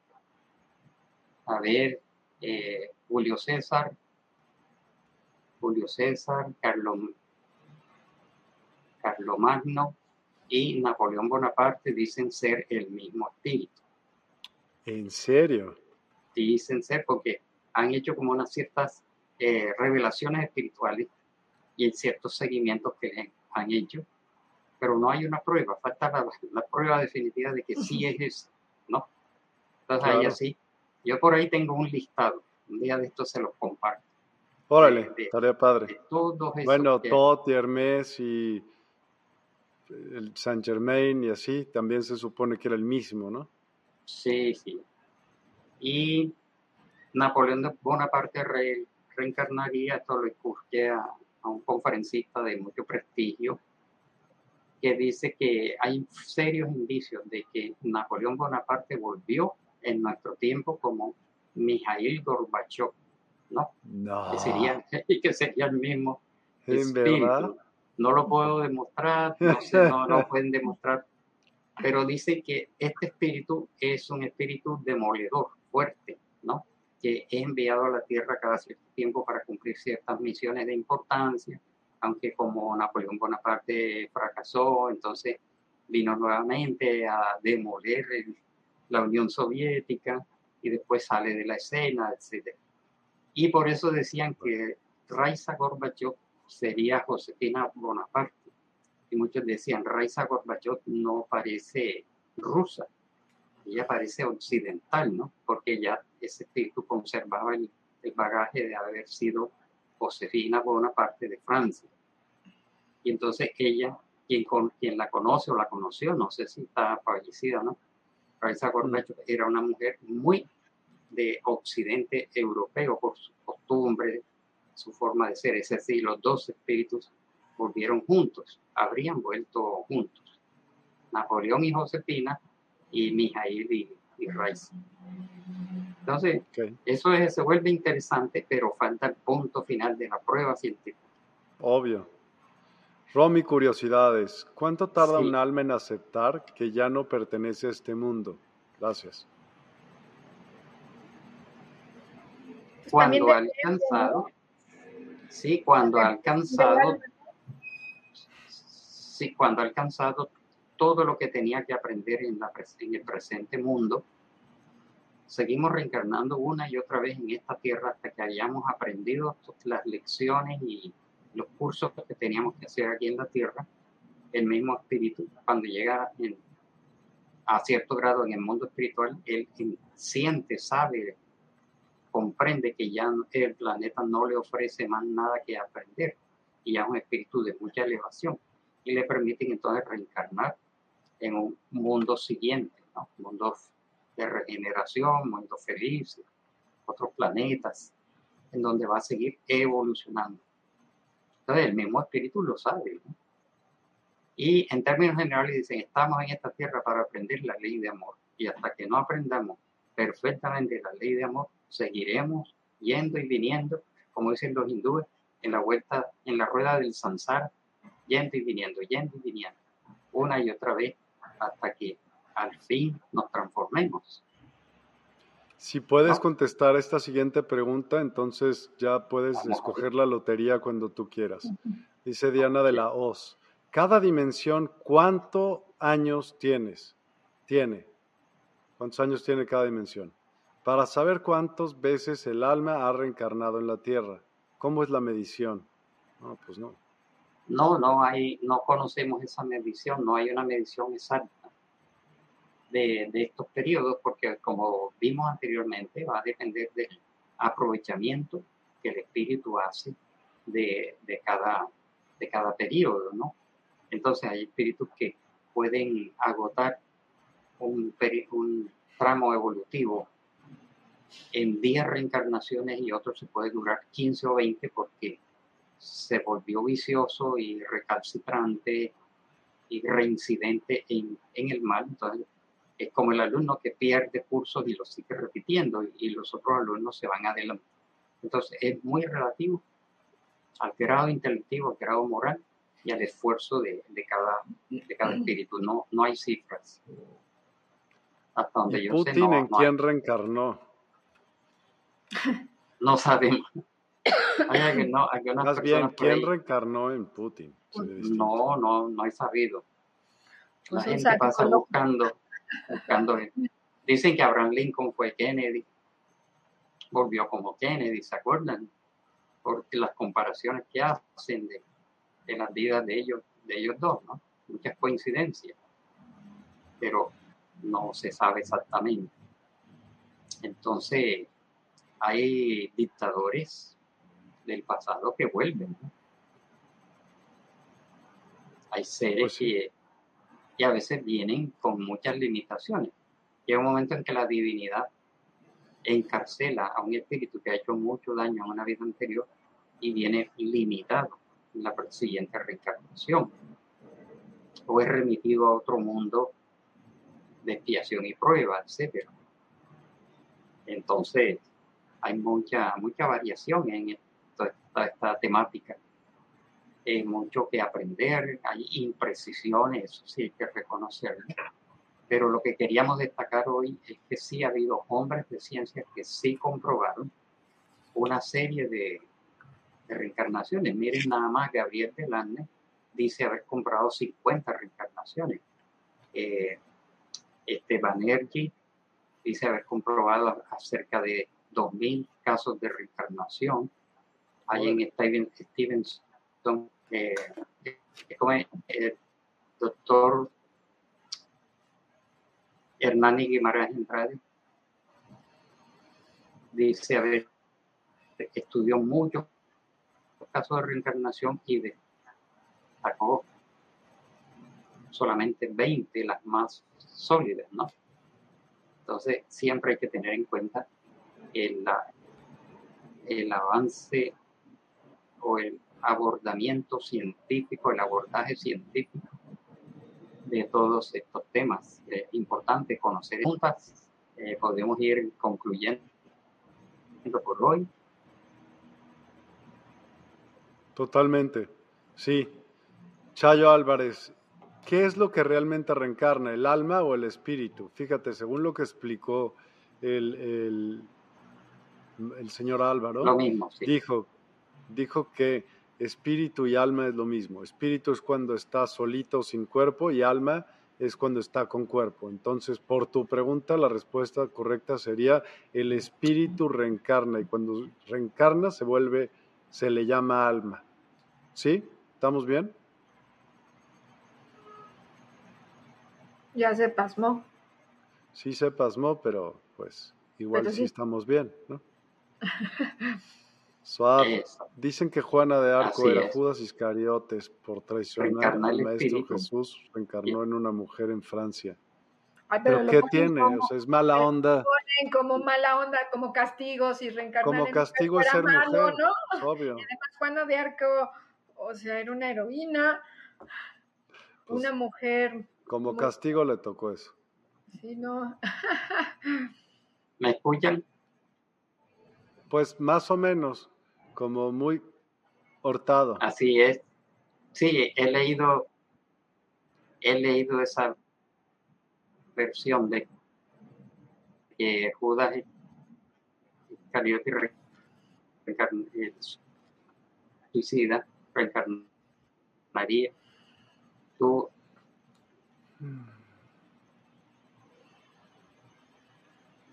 No, no se escucha definitivo no se escucha y pues para la meditación sí se va a complicar muchísimo. ¿No te quisieras animar, Yeye, a, dar una, meditación acerca de las vidas pasadas, algo?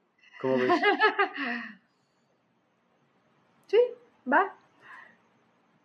Órale.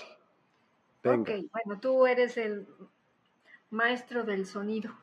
Ah, en, esas voy. Tú ve dando las instrucciones y yo hago todo.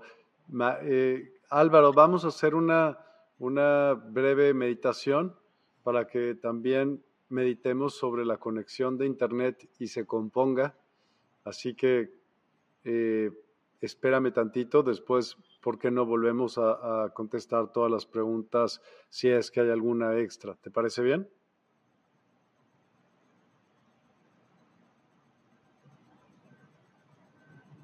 Yo creo que sí le parece bien. Su silencio habló. Su silencio otorgó. Venga, adelante. Ok, chicos, cierren sus ojos, tomen una respiración profunda. Ah, inhalando por la nariz ah, y exhalando por la boca haciendo el sonido. Ah. Y cada que suelten, cada que exhalen, su cuerpo se va reequilibrando, restaurando, se van sintiendo en paz, en equilibrio. Y de esa manera todo tu cuerpo se va relajando desde tu cabeza hasta tus pies. Relajas tu cabeza, tu cuero cabelludo, tus ojos, tu nariz, tu boca. Y dejas que de tu boca salga una sonrisa, la mejor sonrisa que tengas, sin importar si alguien te ve. Sonríele al mundo y sonríete a ti mismo y sigue relajando todo, todo tu cuerpo. Ahora relaja tu cuello, tus hombros, suelta todo el peso del fin de semana, del día de hoy, suelta, suelta todo lo que estás cargando y relájate.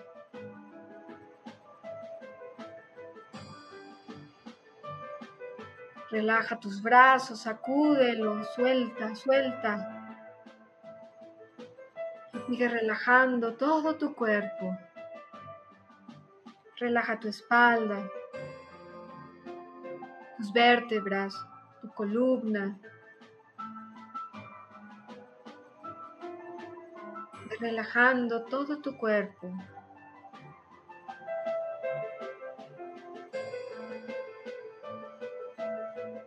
Ahora relaja tu pecho,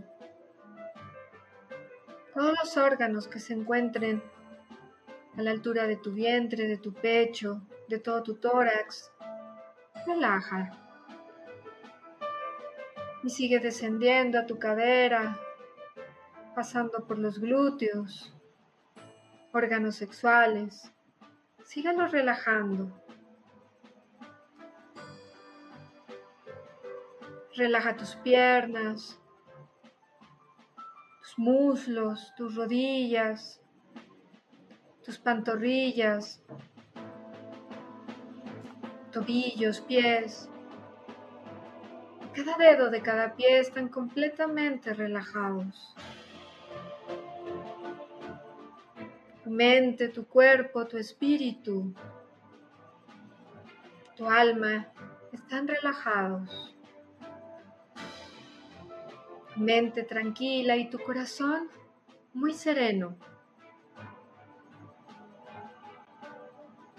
Todos los pensamientos que llegan se van. No te enfocas en ninguno.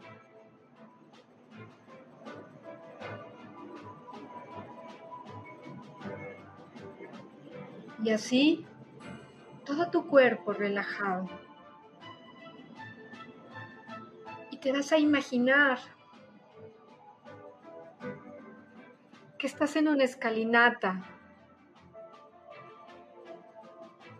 Y cada vez que desciendes un escalón, te vas relajando cada vez más y más, entrando a un nivel más profundo de relajación. Vas descendiendo y te vas relajando Imagínate que vas en la mitad de esa escalera y sigues descendiendo, descendiendo. Y una vez que has terminado todos los escalones, tu cuerpo, mente, están completamente relajados en un nivel más y más profundo de relajación.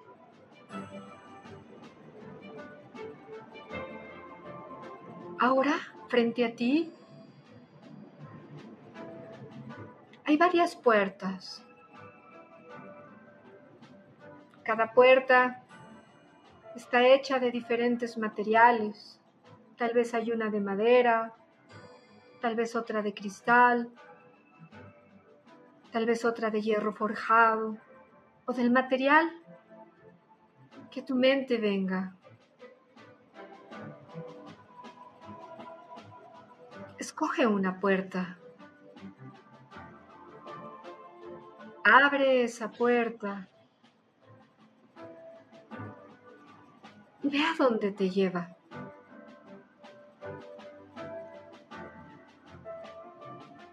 Qué vida te está llevando esa puerta? Ve todo el entorno. Tal vez estás en una ciudad en una ciudad medieval.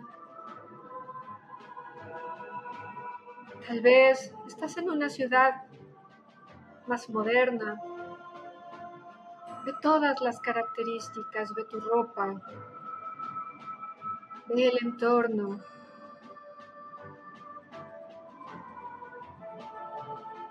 No te cuestiones, simplemente observa.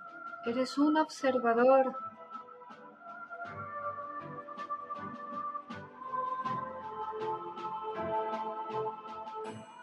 que vas profundizando en esa ciudad, en ese pueblo.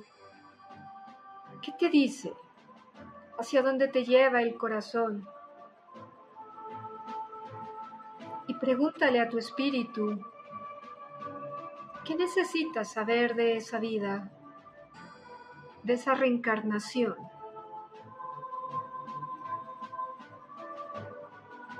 Solo muéstrate Obsérvate.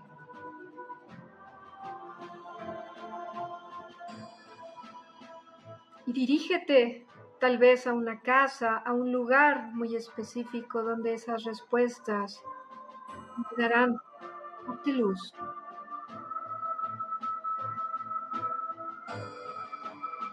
Los demás no te pueden ver, solo tú los puedes ver a ellos estabas tú en esa época. Así que, ¿quién eras? ¿De qué papel estabas jugando en esa vida? Si eras hombre, si eras mujer. De todas las características, cómo era ese entorno. Simplemente observa. ¿Qué necesitas saber de ese tiempo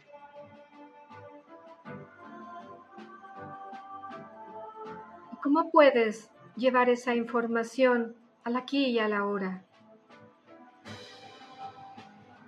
Pendientes tienes de resolver? ¿Qué regalos te dio esa vida? Solo observa y siente, siéntelo en tu cuerpo. Y sigue inhalando y exhalando. Observa quién fuiste.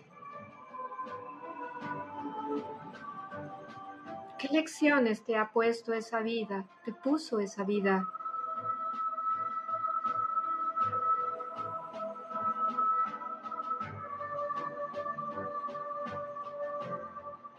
Recuerda no juzgar, solo observa. Eres un observador de esa reencarnación tuya.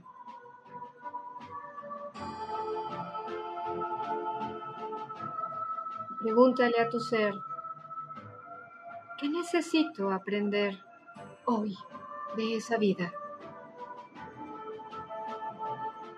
¿Por qué escogí hoy ser mujer, hoy ser hombre, ser tal vez empresario, ama de casa.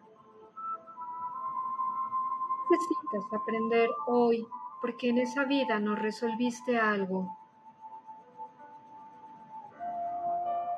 No te juzgues.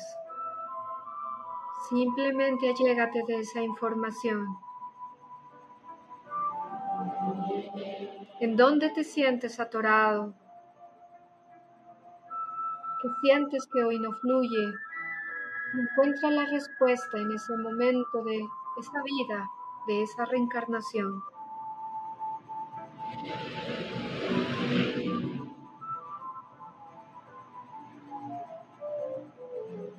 Observa, respira.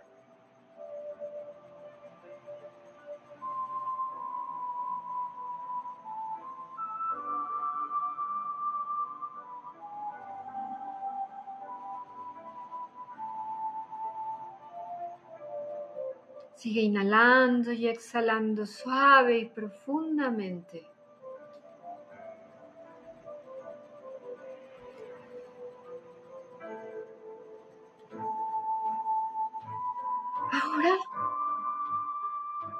A esa puerta que abriste. Cierra esa puerta dándole gracias a ese espíritu, a ese ser de ese tiempo, por toda la información que hoy tienes.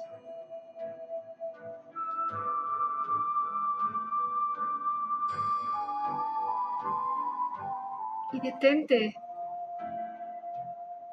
sobre la respuesta, respuestas que tuviste de ese tiempo para este momento. Entiende por qué estás viviendo lo que hoy estás viviendo.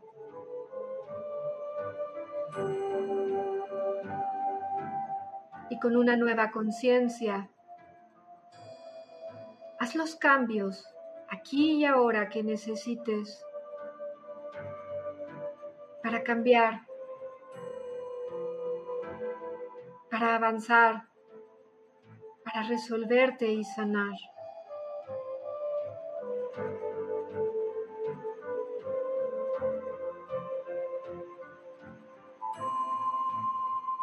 Inhala y exhala. Y si tal vez las respuestas no están tan claras, pídele a tu ser que en tus sueños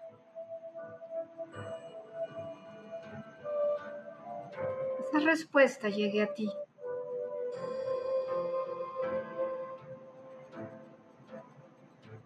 Inhala y exhala. Agradecete por esta experiencia.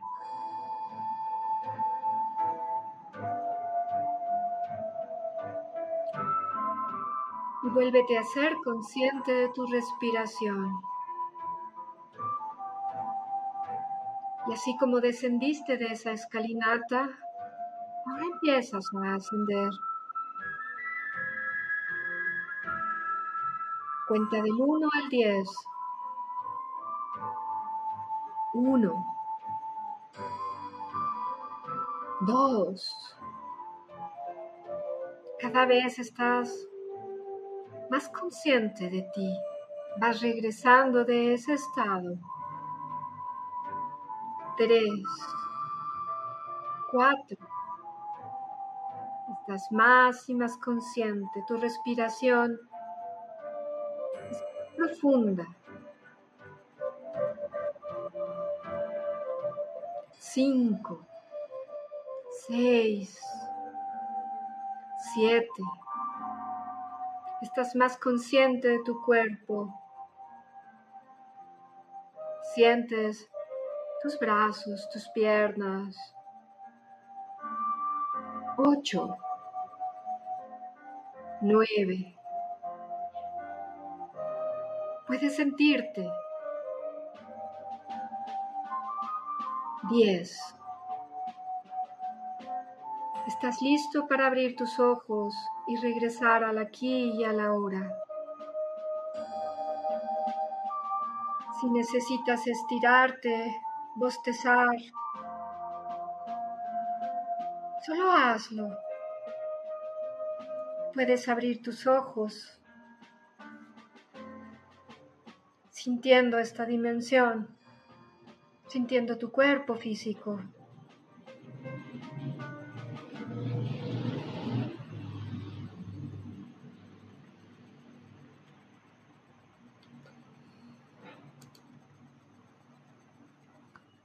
Gracias, Yeye. Muy amable, siempre. Gracias, gracias, gracias. Como decimos todos aquí, gracias, gracias, gracias, gracias, gracias. Ya no regresó Álvaro.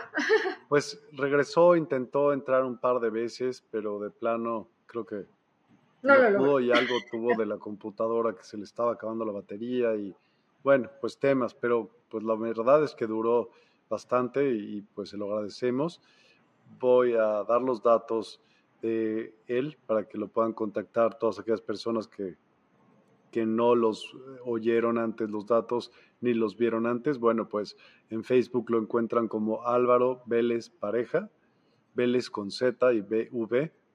Instagram Álvaro Vélez igualito P.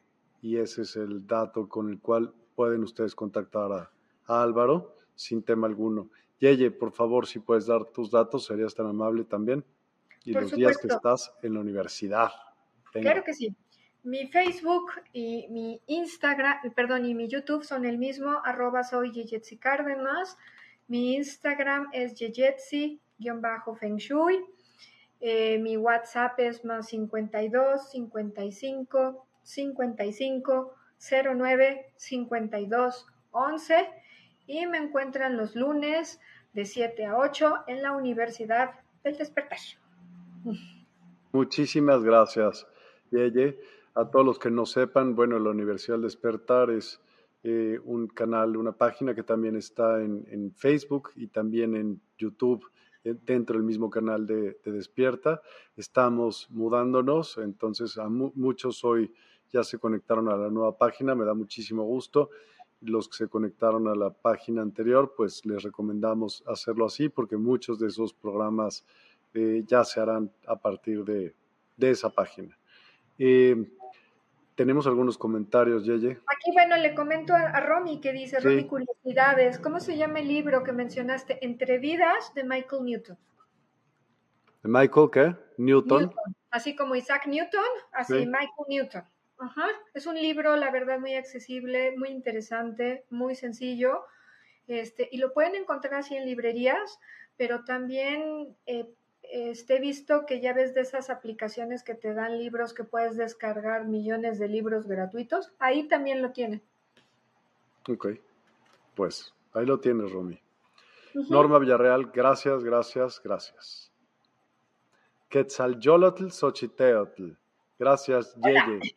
Me encantó la meditación. Me fui a un lugar maravilloso. No quería regresar. Lo puedes volver a oír y quedarte ahí.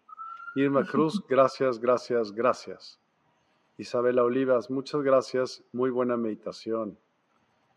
Mari Reyes, gracias, gracias. Bendecida noche. Bendecida noche. Lulu, gracias, Yeye. Hermosa meditación. Gracias por compartir. Abrazos para todos. Gracias, Lulu. Claudia Gutiérrez, excelente meditación. Gracias, gracias, gracias. Romy, curiosidades, muchas gracias. Gracias a ti. María del Carmen Bobadilla, gracias y bendiciones. Pues mil, mil gracias a todos los que nos acompañaron hoy. Eh, nos vemos el día de mañana. El día de mañana tenemos a las 5 de la a las 11 de la mañana con Baba Charan, El Camino del Yogi. tenemos ya como una serie va a ser súper interesante. Todas las pláticas con él son muy profundas y se aprenden varias cosas. O sea, las cosas profundas las pone sencillas, así que es padre. Luego vamos a ver a las 5 de la tarde las 5 leyes biológicas con Lila Molinari por Instagram.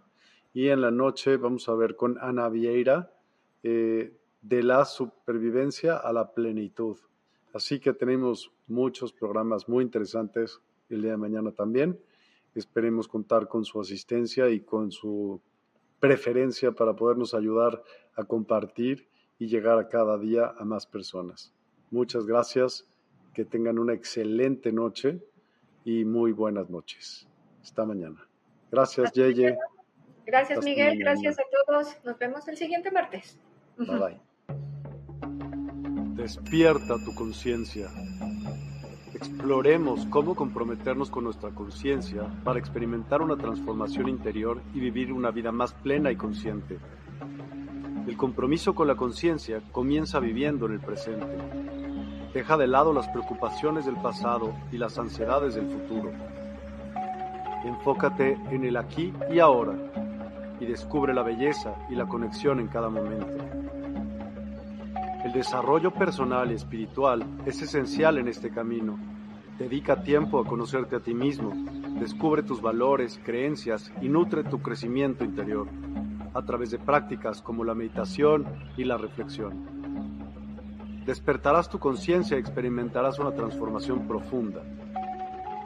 El compromiso con la conciencia no se detiene en nosotros mismos, también implica conectarnos con nuestro entorno y con los demás. Cuidemos y respetemos a la naturaleza, establezcamos relaciones significativas, practiquemos la empatía y la compasión. Juntos podemos construir un mundo más consciente y equilibrado. Únete a nuestra comunidad en Despierta. Participa en nuestros programas en vivo, donde descubrirás enseñanzas inspiradoras, técnicas de meditación y conversaciones reveladoras. Síguenos en nuestras redes sociales para obtener contenido adicional y ser parte de nuestro movimiento de despertar de la conciencia. El compromiso con la conciencia es un viaje personal, pero juntos podemos construir una comunidad consciente y transformadora. Es hora de despertar tu conciencia y marcar la diferencia en tu vida y en el mundo. Despierta tu conciencia y únete a nosotros en este emocionante viaje de transformación.